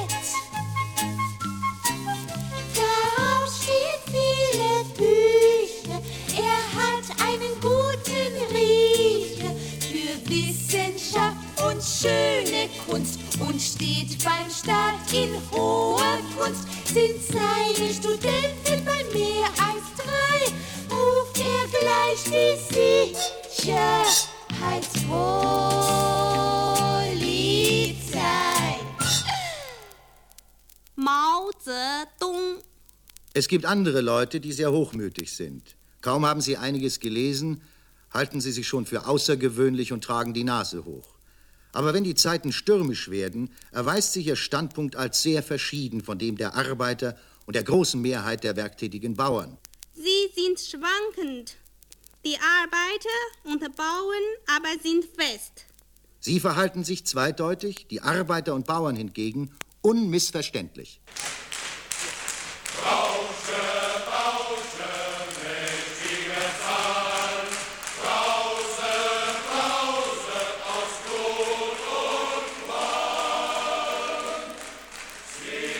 In den Saal, meine Damen und Herren, sind nun zahlreiche junge Leute eingedrungen, die diesen Chor mit rhythmischem, provokativen Klatschen begleiten. This is a record for kids who like to, who like to, you know what I mean? Yeah, you know what I mean.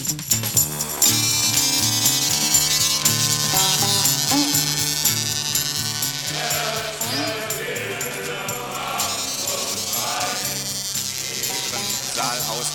entstehen jetzt Tumulte. Die älteren Leute versuchen, die Jungen aus dem Saal herauszudrängen. Ich sehe, wie mit Stühlen in der Luft herumhantiert wird. Es kommt zu kleineren Schlägereien.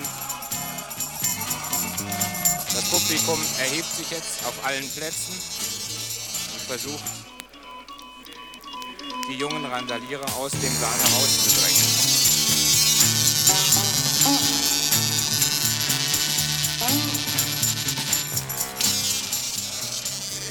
Rote Fahnen werden am Saalausgang geschwungen. Auch Landtagspräsident Buch geht jetzt, geht jetzt zum Saalausgang.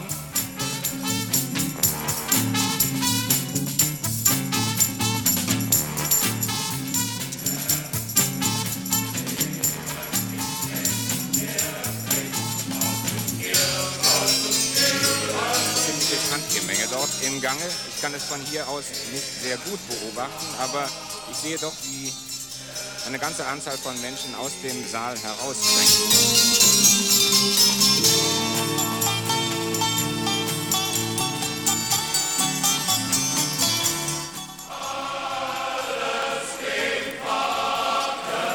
Es ist offensichtlich ein Versuch, diese Veranstaltung von Seiten der jungen außerparlamentarischen Opposition umzufunktionieren.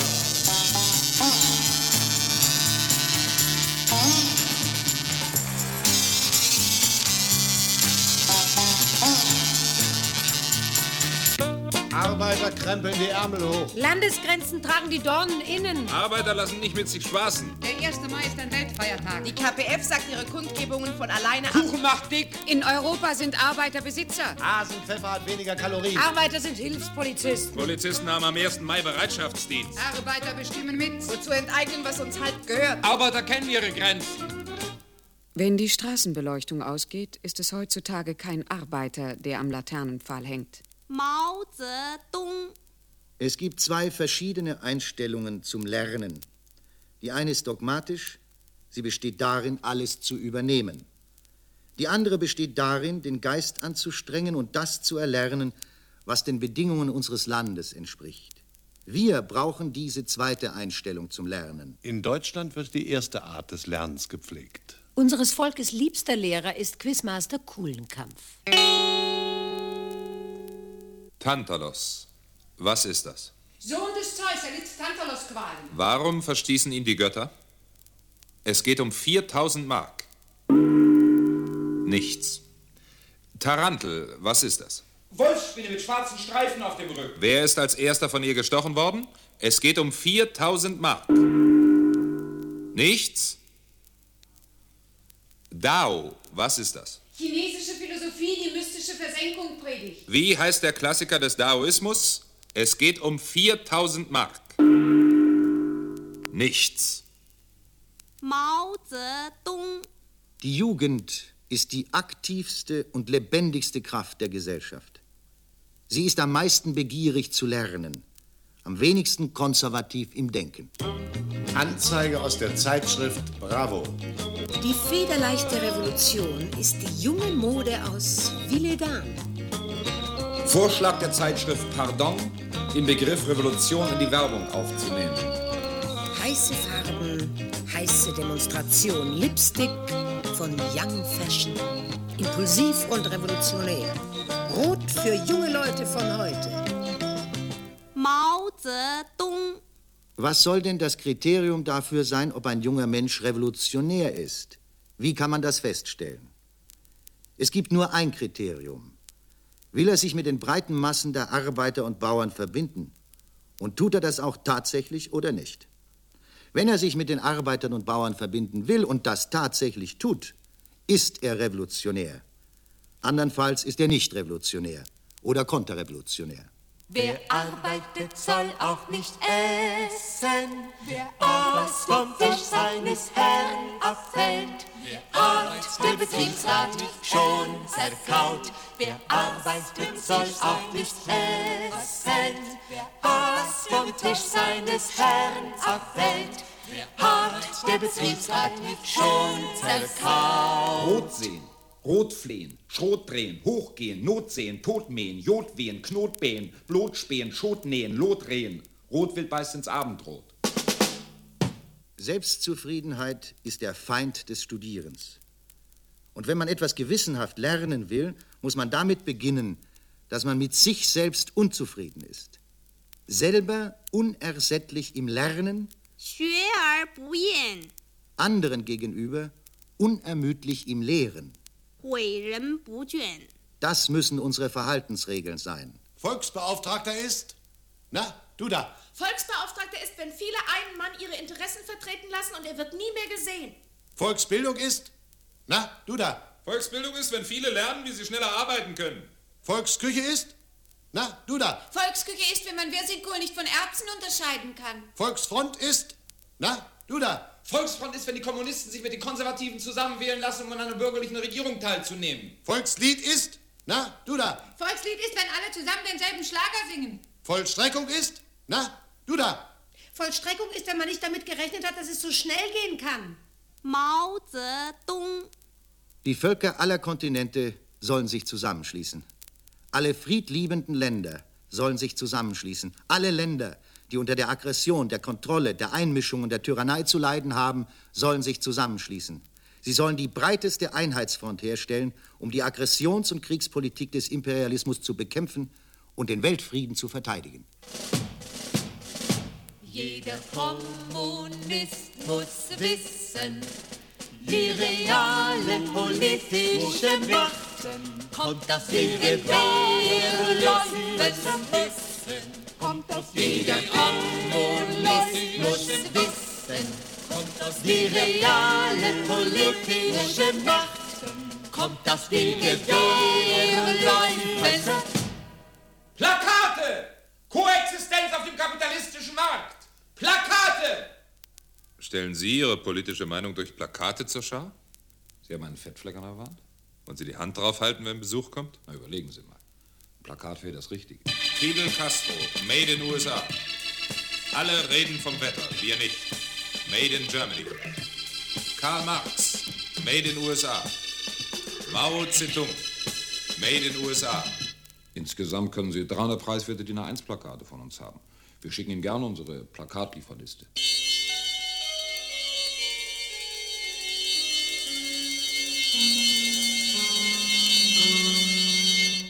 Doch. Hast du das? Ja, was? Das nein. nicht. Doch. Wozu du hast? hast nein, nein, nein, nein, nein, nein, nein, nein, nein, nein. Ja, ja, ja, ja, ja, ja, ja, ja, ja, ja, ja, ja. Mao Zedong. Der Krieg, dieser Moloch, der die Menschen sich gegenseitig abschlachten lässt, wird mit der Entwicklung der menschlichen Gesellschaft letzten Endes aus der Welt geschafft werden. Und zwar in nicht allzu ferner Zukunft. Oh, wir sind viele. Viele, was viele? Viele im Verhältnis viele. Viele im Verhältnis zu wie vielen? Viele kommen noch. Woher, wohin? Viele kommen noch zu den vielen dazu. Die vielen anderen sagen dir nichts? Die mir was zu sagen haben, sollen kommen. Was hast du den vielen zu sagen, die gekommen sind? Ich warte, so viele sind es noch nicht. Mao Zedong.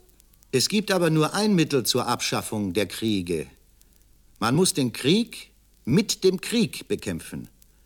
Dem konterrevolutionären Krieg, den revolutionären Krieg.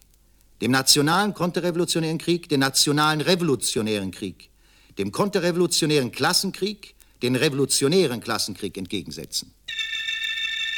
Oh, wir sind viele. Viele, was viele? Viele im Verhältnis viele. Viele im Verhältnis zu wie vielen? Viele kommen noch. Woher, wohin? Viele kommen noch zu den vielen dazu. Die vielen anderen sagen dir nichts? Ich denke, du hast uns was zu sagen. Na gut. Wem? Was uns Paar? Oh, wir sind viele.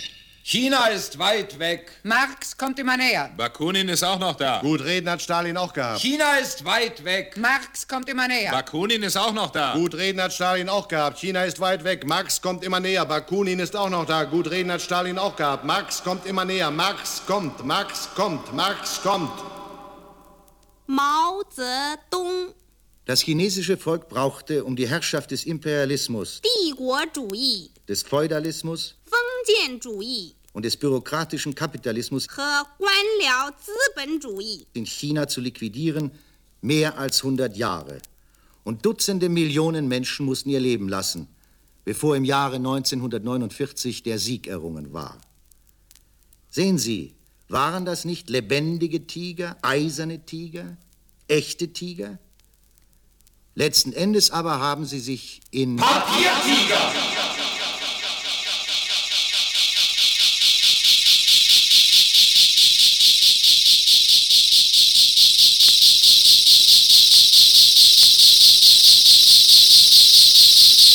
in tote Tiger, in Bohnenquacktiger verwandelt. Das sind historische Tatsachen. Bohnenquark, Quark, das Quark. Niederdeutsch Wasserlinse, der Quark. Erstens Käsestoff, Weich, Käseklumse Mundart, Makai Mundart, Matz Mundart, Biblis Mundart, Hotten Mundart, Echis Mundart. Zweitens Schlamm, Schmutz, lächerliche Kleinigkeit, lächerlich kleine Bohnentiger, Bohnenquarktiger. Mao Zedong.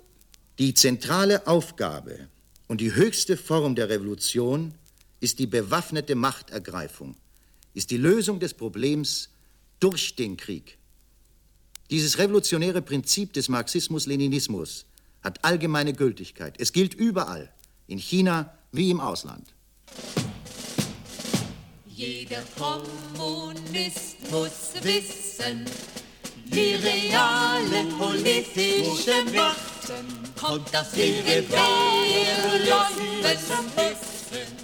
Aus jeder Kommunist muss wissen, kommt aus die reale politische Macht kommt aus jedem Wissen.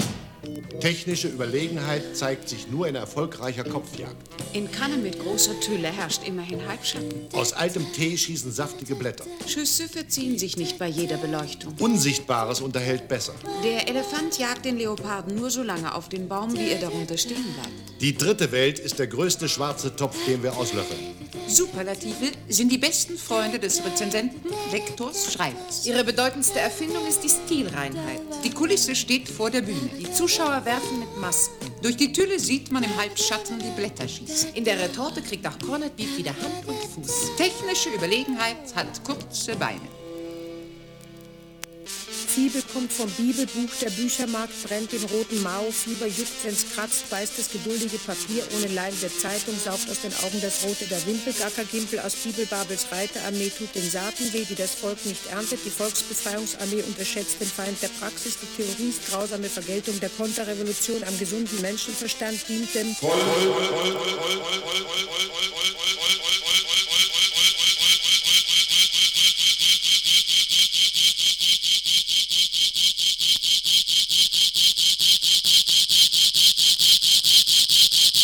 wenn es ihn entwickeln sollte.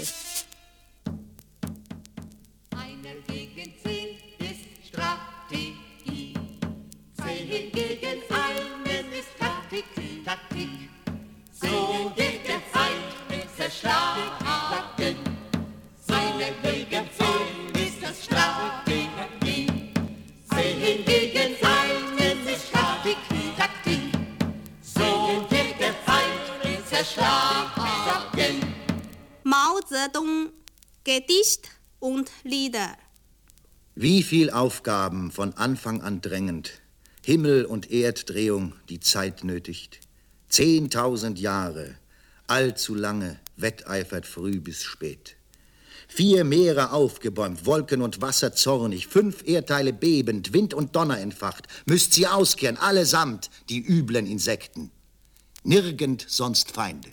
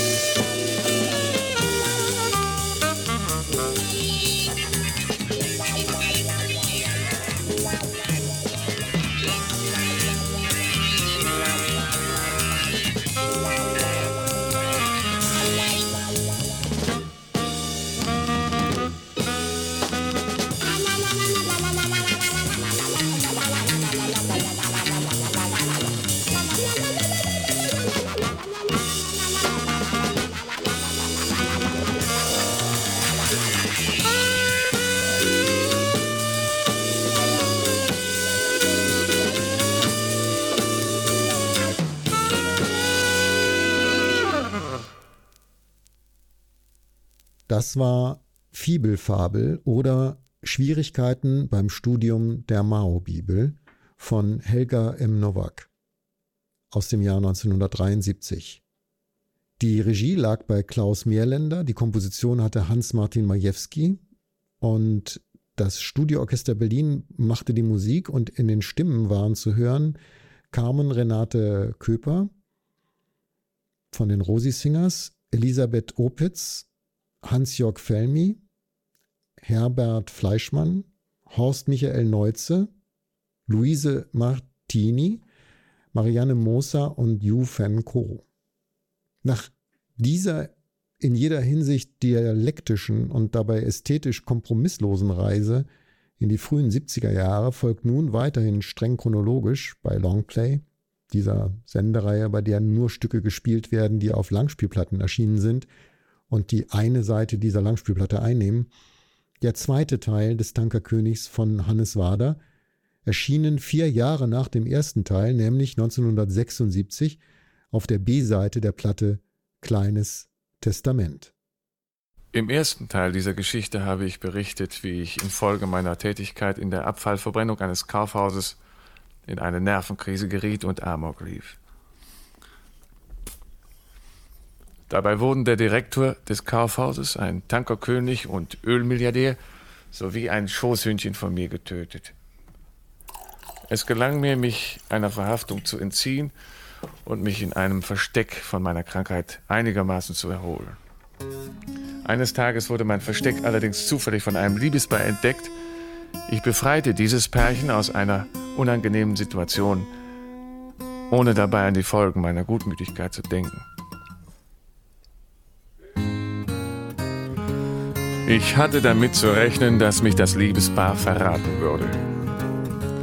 Ich musste sofort verschwinden, deshalb warf ich in aller Eile meine Brocken auf einen Haufen, zündete sie an, stopfte mir ein Bündel Geldscheine in die Taschen und lief, ohne mich umzusehen, immer durch den Wald. Hinter mir hörte ich noch lange die MP-Munition krachen, die ich ins Feuer geschmissen hatte. Ich marschierte fast ohne Pause einen ganzen Tag, ohne jemanden zu treffen, bis auf eine Vogelscheuche im dunklen Zweireiher, den ich gegen mein Kettenhemd und die Pluderhose eintauschte. Bei Sonnenuntergang erreichte ich endlich einen Autobahnrastplatz, versteckte mich dort und wartete. Nach Einbruch der Dunkelheit kam eine Fahrzeugkolonne der Bundeswehr und machte eine kurze Rast. Kurz entschlossen kroch ich unter die Plane eines der Lastwagen und schlief gleich darauf ein. Als ich wach wurde, fuhren wir durch eine Stadt, die ich nicht kannte. Irgendwie gelang es mir, unbemerkt abzuspringen. Ich lief ein paar Schritte und stand doch tatsächlich vor dem Hauptbahnhof Bonn. Ich kaufte mir gleich eine Zeitung. Da stand es auch schon in dicken Lettern. Geisteskranker Unhold wieder aufgetaucht, bedrohte Liebespaar beim Pilze sammeln und so weiter. Mich juckte das wenig.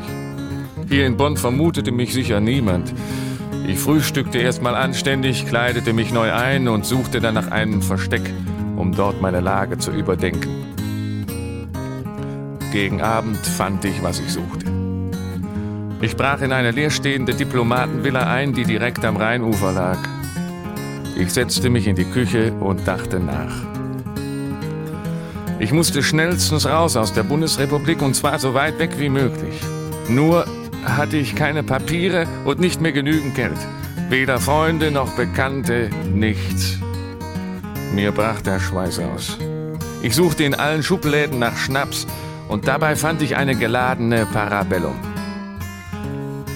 Jetzt wusste ich plötzlich, was ich tun würde. Hier in Bonn wimmelte es ja nur so von Politikern. Ich brauchte nur einen zu entführen, um dann der Regierung meine Bedingungen zu stellen. Für meine Zwecke musste dieser Politiker erstens prominent, zweitens habgierig und korrupt sein. Mir fiel auch gleich einer ein. Ich rief ihn zu Hause an, stellte mich als Generalmanager eines multinationalen Unternehmens vor und bot ihm einen saftigen Beratervertrag an. Es dauerte keine halbe Stunde, da sah ich ihn auch schon durch den Vorgarten huschen.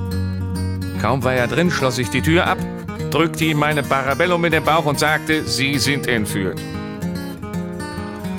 Er wurde wütend und brüllte mich an. Was ist das denn für eine Sauerei? Ich habe mit meinen Parteifreunden ausdrücklich vereinbart, meine Entführung aus wahltaktischen Gründen noch zu verschieben. Er wollte auch gleich wieder zur Tür. Ich zwang ihn aber, sich zu setzen und fesselte ihn an den Stuhl. Dann holte ich ein Küchenmesser.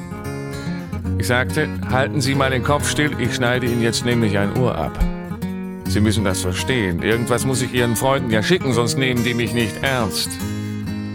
Er fragte mich, ob es nicht besser wäre, stattdessen seine Zahnprothese zu nehmen. Ich sagte, auch gut, ich kann sowieso kein Blut sehen, aber packen Sie Ihr Gebiss bitte selber ein, ich fasse das nicht an. So machten wir es dann auch. Ich legte einen Brief bei, in dem ich für meine Geisel 500.000 Mark und ein vollgetanktes Flugzeug forderte.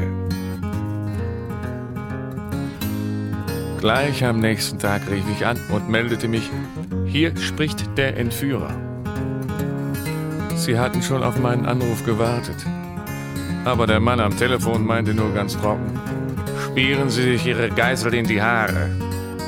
Wir überlassen Ihnen aber gern dafür, dass Sie uns den Mann vom Halse geschafft haben, fünf Mark und ein vollgetanktes Mofa. Er hängte dann einfach auf und ich stand da wie vor den Kopf geschlagen. Ich sah nun überhaupt keine Chance mehr. Ich war drauf und dran, mich der Polizei zu stellen und erzählte das alles meiner Geisel. Und dabei fing ich schon an, den armen Mann loszubinden, ließ es aber bleiben, als ich ihm ins Gesicht sah. Denn während ich noch erzählte, wurde er plötzlich kreidebleich, die Augen traten ihm aus den Höhlen und mit Schaum vor dem Mund kreischte er immer wieder, er würde die Schweinebande umbringen. Dabei wälzte er sich auf den Boden, dass der Stuhl zu Bruch ging. Es wurde unerträglich und ich stopfte ihm einen Teppich in sein zahnloses Maul.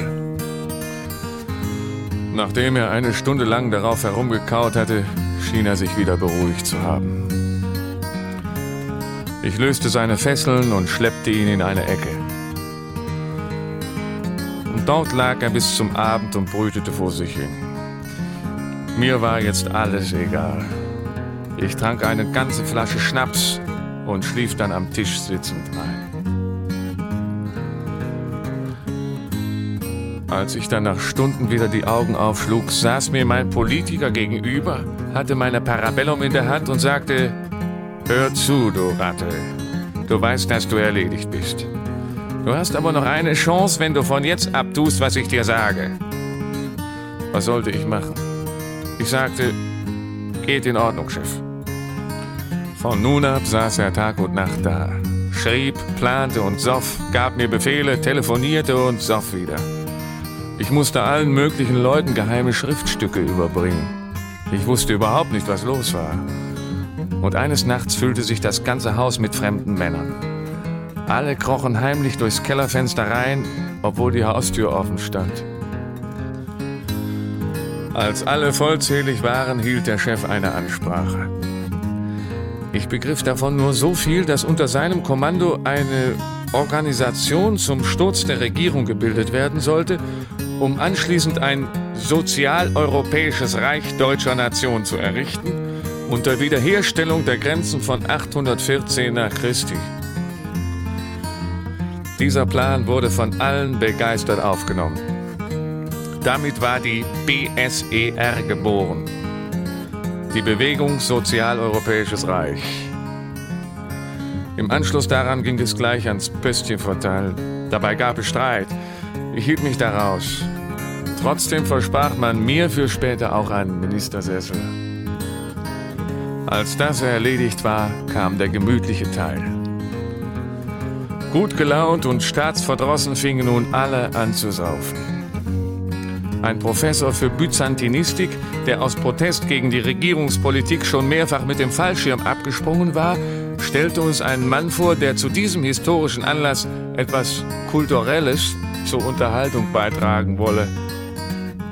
Der Mann war klein, mager mit zurückgekämmten Haaren und trug einen dunklen Ledermantel. Wie er da so stand, schien er mir irgendwie unvollständig wie verkrüppelt. Bis ich darauf kam, dass dieser Typ Mensch niemals ohne Schäferhund bei Fuß und Hundepeitsche in der Hand vorkommt. Und richtig. Der Mann pfiff leise durch die Zähne, da kroch auch schon ein riesiger Schäferhund unter dem Sofa vor mit einer Hundepeitsche zwischen den Zähnen. Das Hinterteil eingeknickt wie bei einer Hyäne rutschte er winselnd auf dem Boden lang und legte seinem Herrchen die Peitsche vor die Füße. Und schon begann die Vorstellung. Besonders eine Nummer kam allgemein gut an. Als nämlich der Mann fragte, na Hasso, wie machen die Mädels auf St. Pauli, legte sich der Hund auf den Rücken und streckte alle Viere von sich. Danach kündigte der Hundeführer die Hauptattraktion an. Indem er eine Schallplatte auflegte, erklärte er, der Hund würde uns jetzt was vorsingen. Schon nach den ersten Takten wurde die Melodie von allen erkannt. Es war die Internationale. Es wurde scharf protestiert, so einen Dreck wolle man hier nicht hören und ähnliches. Aber der Hundeführer beruhigte die Leute und sagte, sie möchten doch bitte auf den Hund achten. Das arme Vieh hatte gleich, als es den ersten Ton hörte, versucht, sich zu verkriechen, klebte aber wie festgefroren auf dem Boden, zitterte am ganzen Leibe, fletschte die Zähne und röchelte nur. Dabei troff ihm der Geifer von den Lefzen. Mit blutunterlaufenen Augen starrte der Hund wie wahnsinnig vor Angst und Hass auf den Plattenspieler. Dann, als ich dachte, er müsste gleich ersticken vor Entsetzen, hob er plötzlich den Kopf und fing an zu singen. Das heißt, sein ersticktes Röcheln löste sich plötzlich in erbärmlichen Jaultönen. Die Wirkung auf die Zuschauer war gespenstisch. Wie hypnotisiert glotzten alle auf den Hund.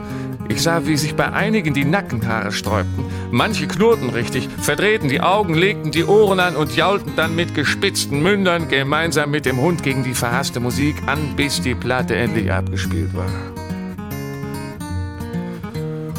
Vollkommen erschöpft und tief ergriffen soffen sie alle bis zum Morgengrauen weiter und verließen das Haus laut gröhlend wieder durch das Kellerfenster, obwohl inzwischen jemand die Haustür ausgehängt hatte.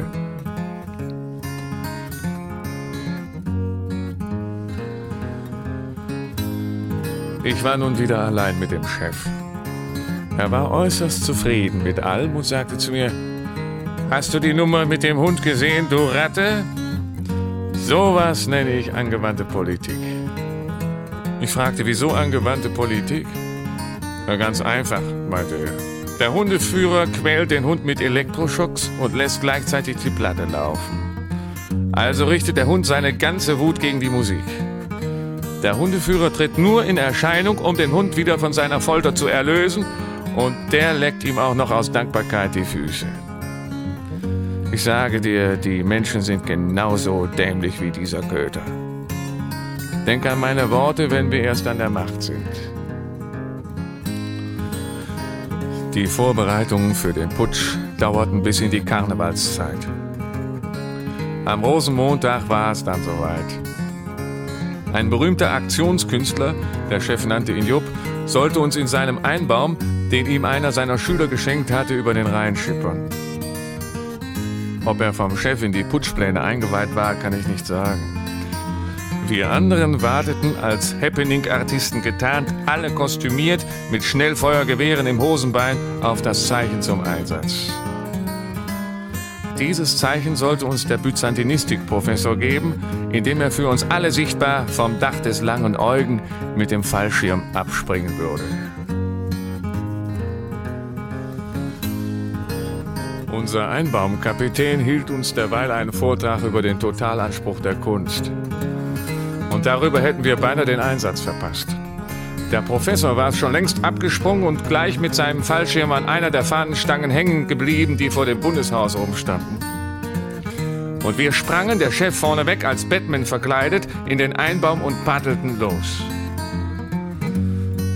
Am anderen Ufer angekommen, schmissen zwei Mann den Künstler ins kalte Wasser und versenkten den Einbaum. Und dann stürmten wir mit entsicherten Waffen das Bundeshaus und umstellten den Konferenzraum, in dem der Chef die Regierungsspitze bei einer Sondersitzung vermutete.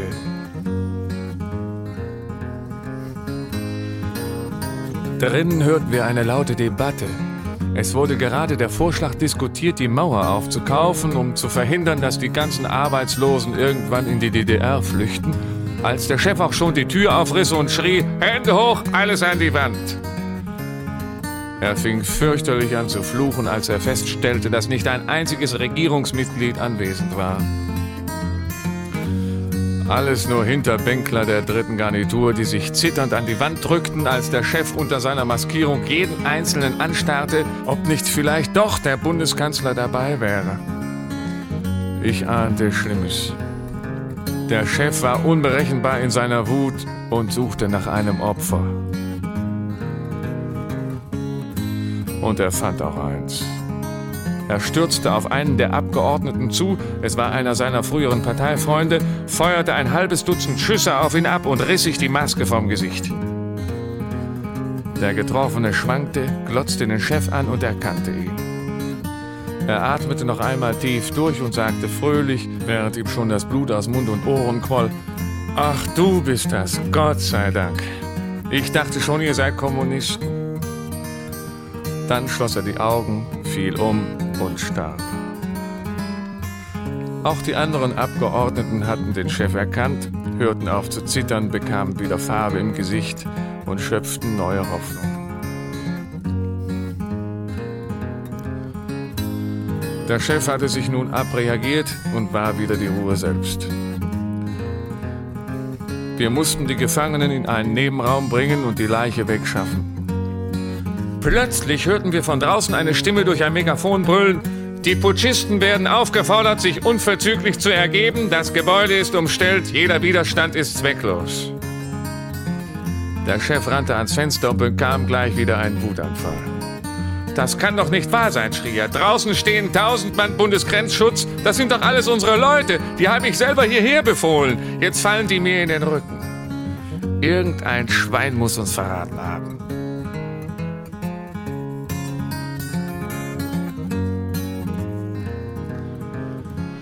Wir fragten ihn, was wir denn nun machen sollten. Maul halten, sagt er. Tut, was ich euch sage. Legt die Waffen ab. Wir gehen zum Schein auf alles ein, was die da draußen wollen. Das Übrige mache ich schon. Und obwohl keiner von uns wusste, was er vorhatte, folgten wir seinen Befehl. Der Chef ging zu den Gefangenen rein und wir hörten fünf Minuten lang undeutliches Gemurmel durch die geschlossene Tür. Dann kamen sie alle im Gänsemarsch raus, nahmen sich einfach unsere Waffen und schubsten uns der Polizei in die Arme, ohne dass der Chef sie daran gehindert hätte. Wir waren allesamt völlig durcheinander und wussten nur eins, dass unser Putschversuch gescheitert war.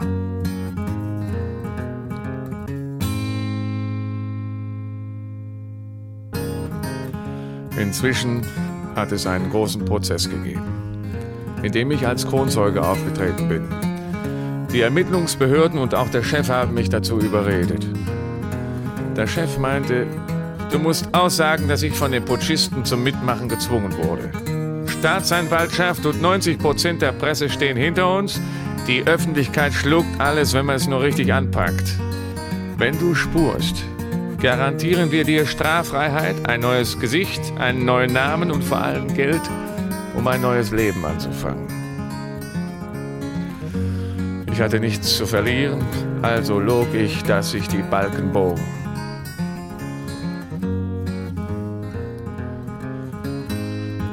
Ich weiß nicht, was der Chef mit den Abgeordneten ausgekungelt hatte. Jedenfalls erklärten sie vor Gericht, er hätte sie aus den Händen der Putschisten befreit und der Tod ihres Kollegen wäre ein Unfall gewesen. Und Jupp, der Aktionskünstler, wurde vorgeladen und wusste wieder von gar nichts. Hat aber inzwischen seinen Einbaum geborgen, die Löcher mit Leukoplast verklebt, zum Kunstwerk erklärt und für eine halbe Million an ein Museum verkauft. Die Putschisten hatten Glück, trotz meiner belastenden Aussagen. Es konnten ihnen keinerlei Kontakte zu linksradikalen Gruppen nachgewiesen werden. Sie wurden wegen groben Unfugs belangt. Der Prozess hat meine Nerven sehr angegriffen. Die Putschisten haben mir Rache geschworen, die Öffentlichkeit hält den ganzen Prozess für Schwindel. Aber von offizieller Seite habe ich die Versicherung, mich um die freiheitlich-demokratische Grundordnung besonders verdient gemacht zu haben. Deshalb bereite ich mich auf eine Beamtenlaufbahn vor. Ich will Lehrer werden. Über den zweiten Bildungsweg. Ich lese sehr viel. Hier im Krankenhaus habe ich ja auch die Ruhe dazu. Ich habe nicht mal gemerkt, dass seit dem Prozess schon wieder fünf Jahre vergangen sind. Ich warte jetzt nur noch auf meine Gesichtsoperation. Und dann brauche ich keinen Wärter mehr und auch keine Gitter mehr vor den Fenstern.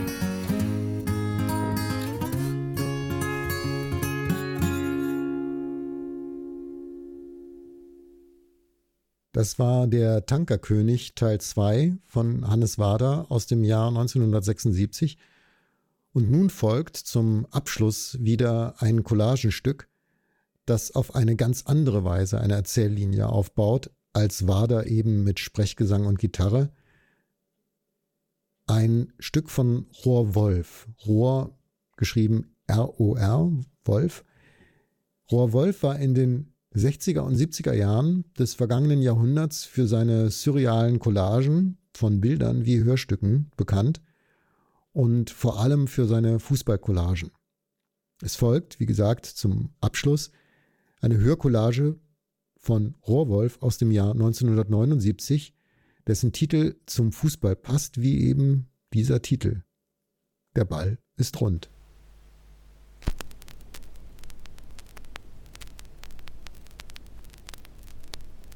Ball, Ball, Ball, Ball, Ball, Ball, Ball, Ball, Ball, Ball, Ball, Ball. Ball, Ball, Ball, Ball.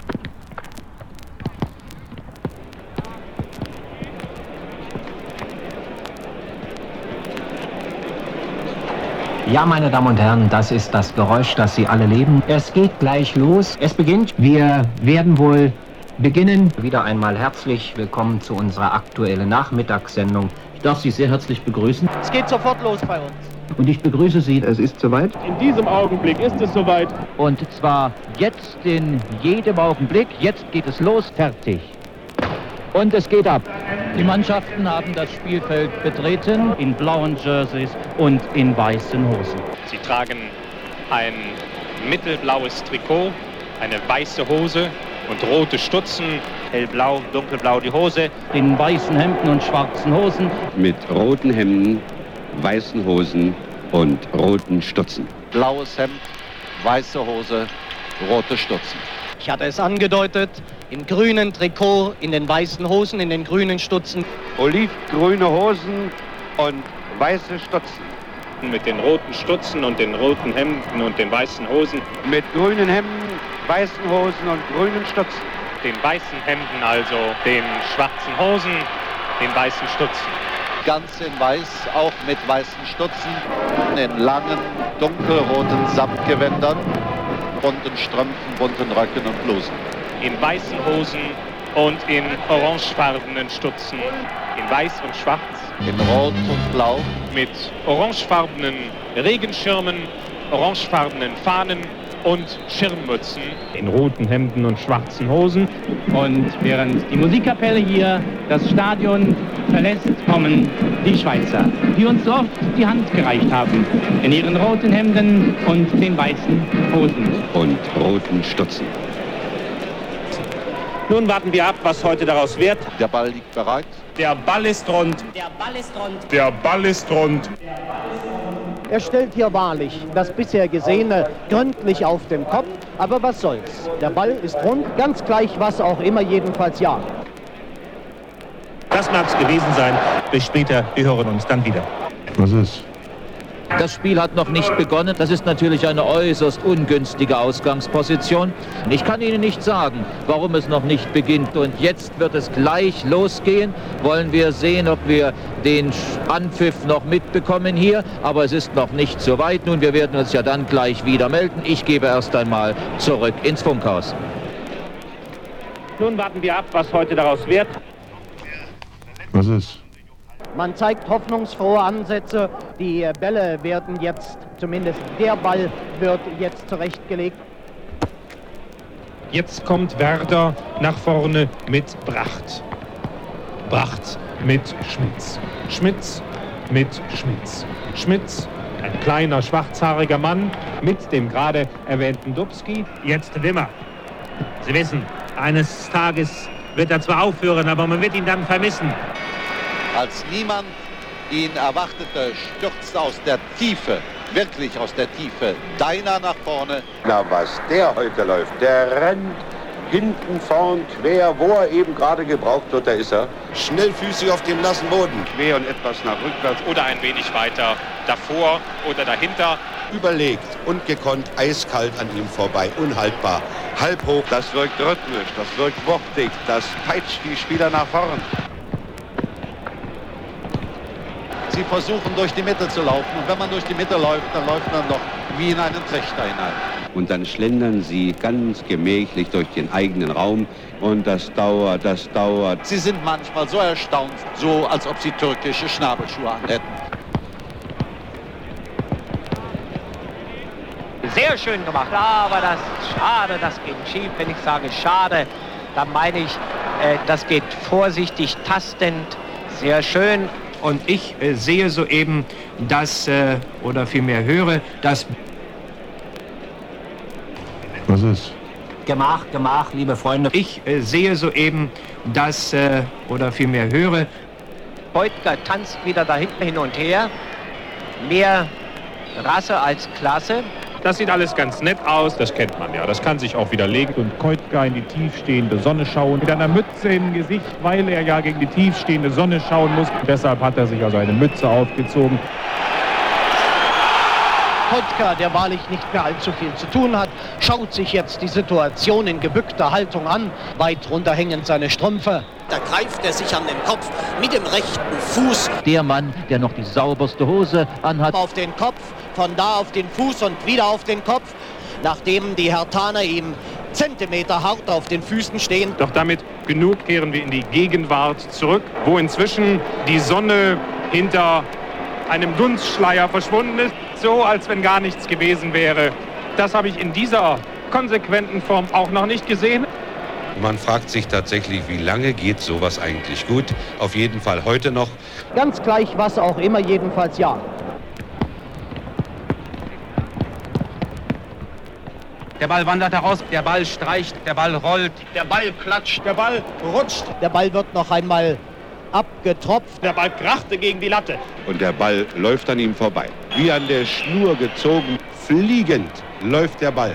Und der Ball streicht vorüber. Und dann biegt sich förmlich Cargus hinein in den Ball. Als ihm der Ball aus dem Ärmel herausrollte. Der Ball war ganz tückisch geworden. Dann ist der Ball zu lang geworden. Der Ball ist zu kurz geworden. Der Ball, wie gesagt. Jetzt tanzt der Ball ein wenig. Der Ball tanzte nur und über dieses Tanzen des Balles hörten sie nichts mehr im Freudentaumel. Und dann knallte der Ball. Jetzt machen wir ein paar Takte Musik und dann geht's weiter. Und ich sage Ihnen, es hat immer noch nicht begonnen. Und das wird also bedeuten, dass man hier ziemlich spät anfängt. Nun ja, es wird gleich losgehen. Die Spieler stehen inzwischen unten. Noch stehen die Spieler teilweise noch liegen oder sitzen sie. Ja, jetzt wissen wir, weshalb es also noch nicht begonnen hat.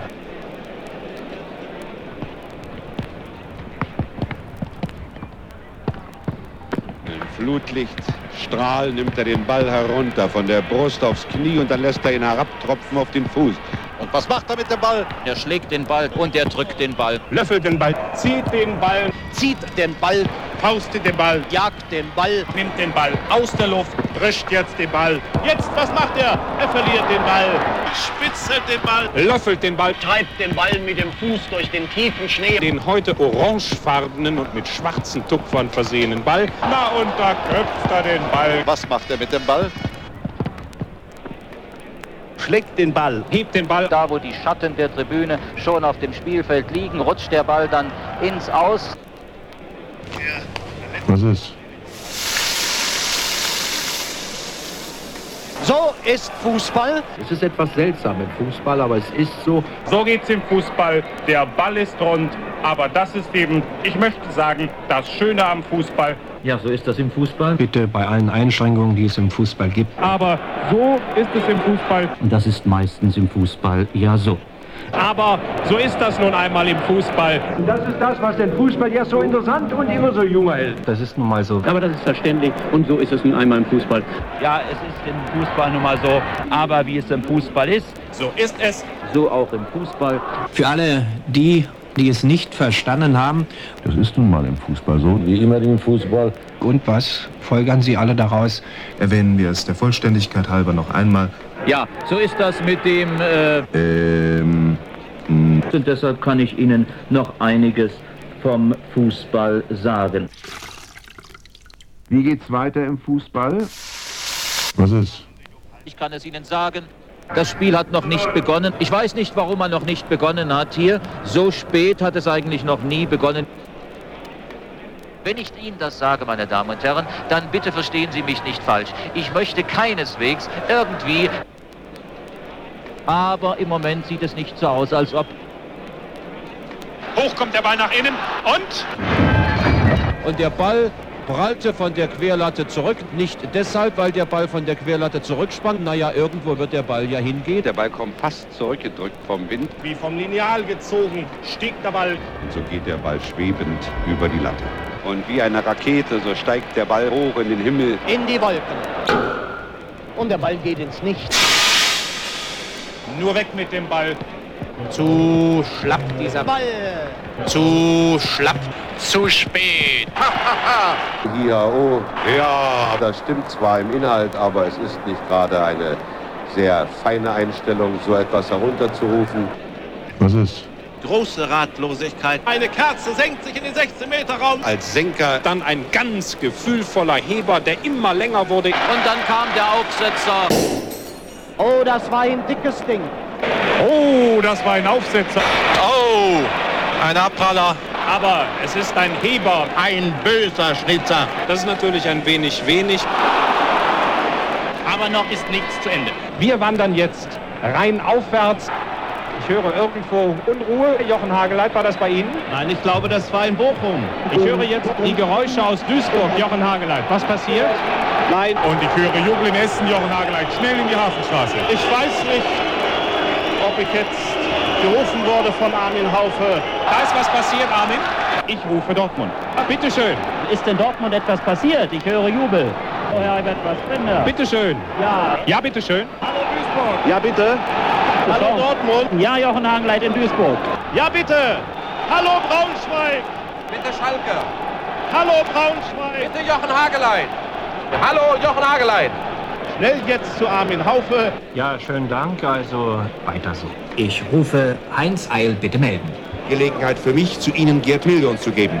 Gerd Million. Ja, bitte Hallo schön. Gerd Million. Ja. Hallo Gerd Million. Ja, bitte schön. Ja, ja, bitte. So, und damit sind wir bei unserer Konferenzreportage. Bitte, Oskar Klose. Ja, genau im richtigen Augenblick. Und ich gebe zurück zu Kurt Brumme nach Köln. Meine Damen und Herren, es gibt Reporter, die lernen das nie.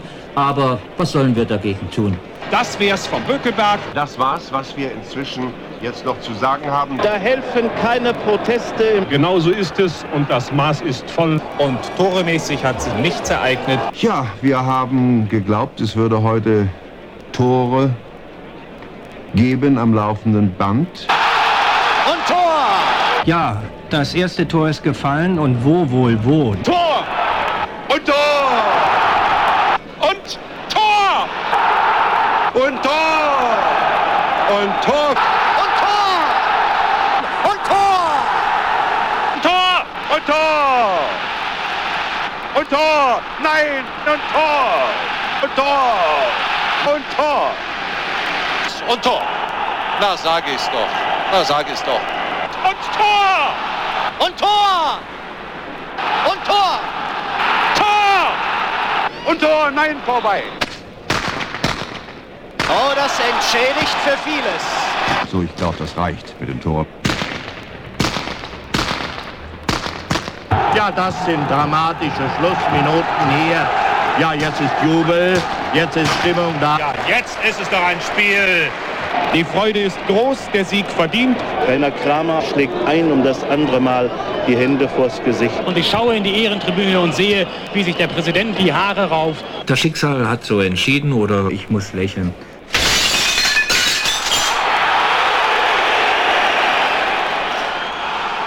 Na, wenn es doch immer solche Spiele gäbe, dann gäbe es kein Schimpfen, dann müsste man sich nicht ärgern, dann gäbe es nicht Ärger mit den anderen draußen, sondern weil dann der Fußball alles bestimmen würde und man dann wirklich, wenn man das berichtet, was man sieht, und das tut man nämlich als Reporter immer, Gutes berichten könnte. Und das ist heute der Fall gewesen. Aber wenn es mal nicht läuft, dann läuft es eben nicht. Und so sieht Fußball nämlich in Wirklichkeit aus. Und allen Akteuren ein Bravo und Gratulation zu einem Fußballhöhepunkt.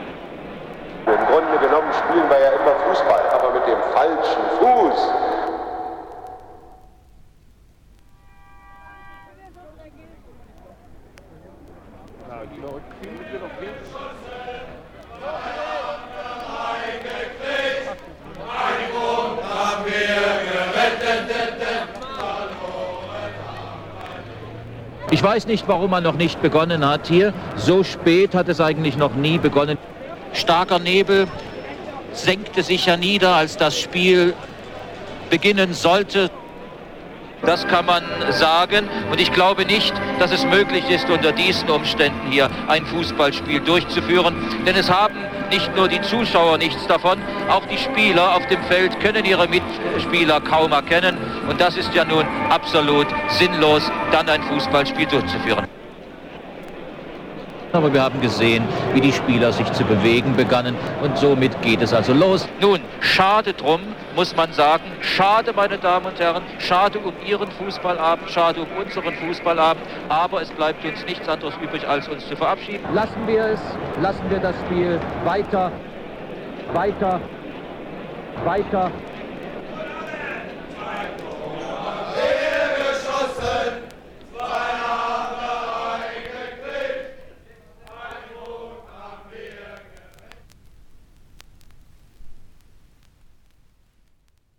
Das war Der Ball ist rund von Rohrwolf aus dem Jahr 1979, das 1987 bei der ansonsten für neue Musik bekannten Edition RZ in West-Berlin erschienen ist.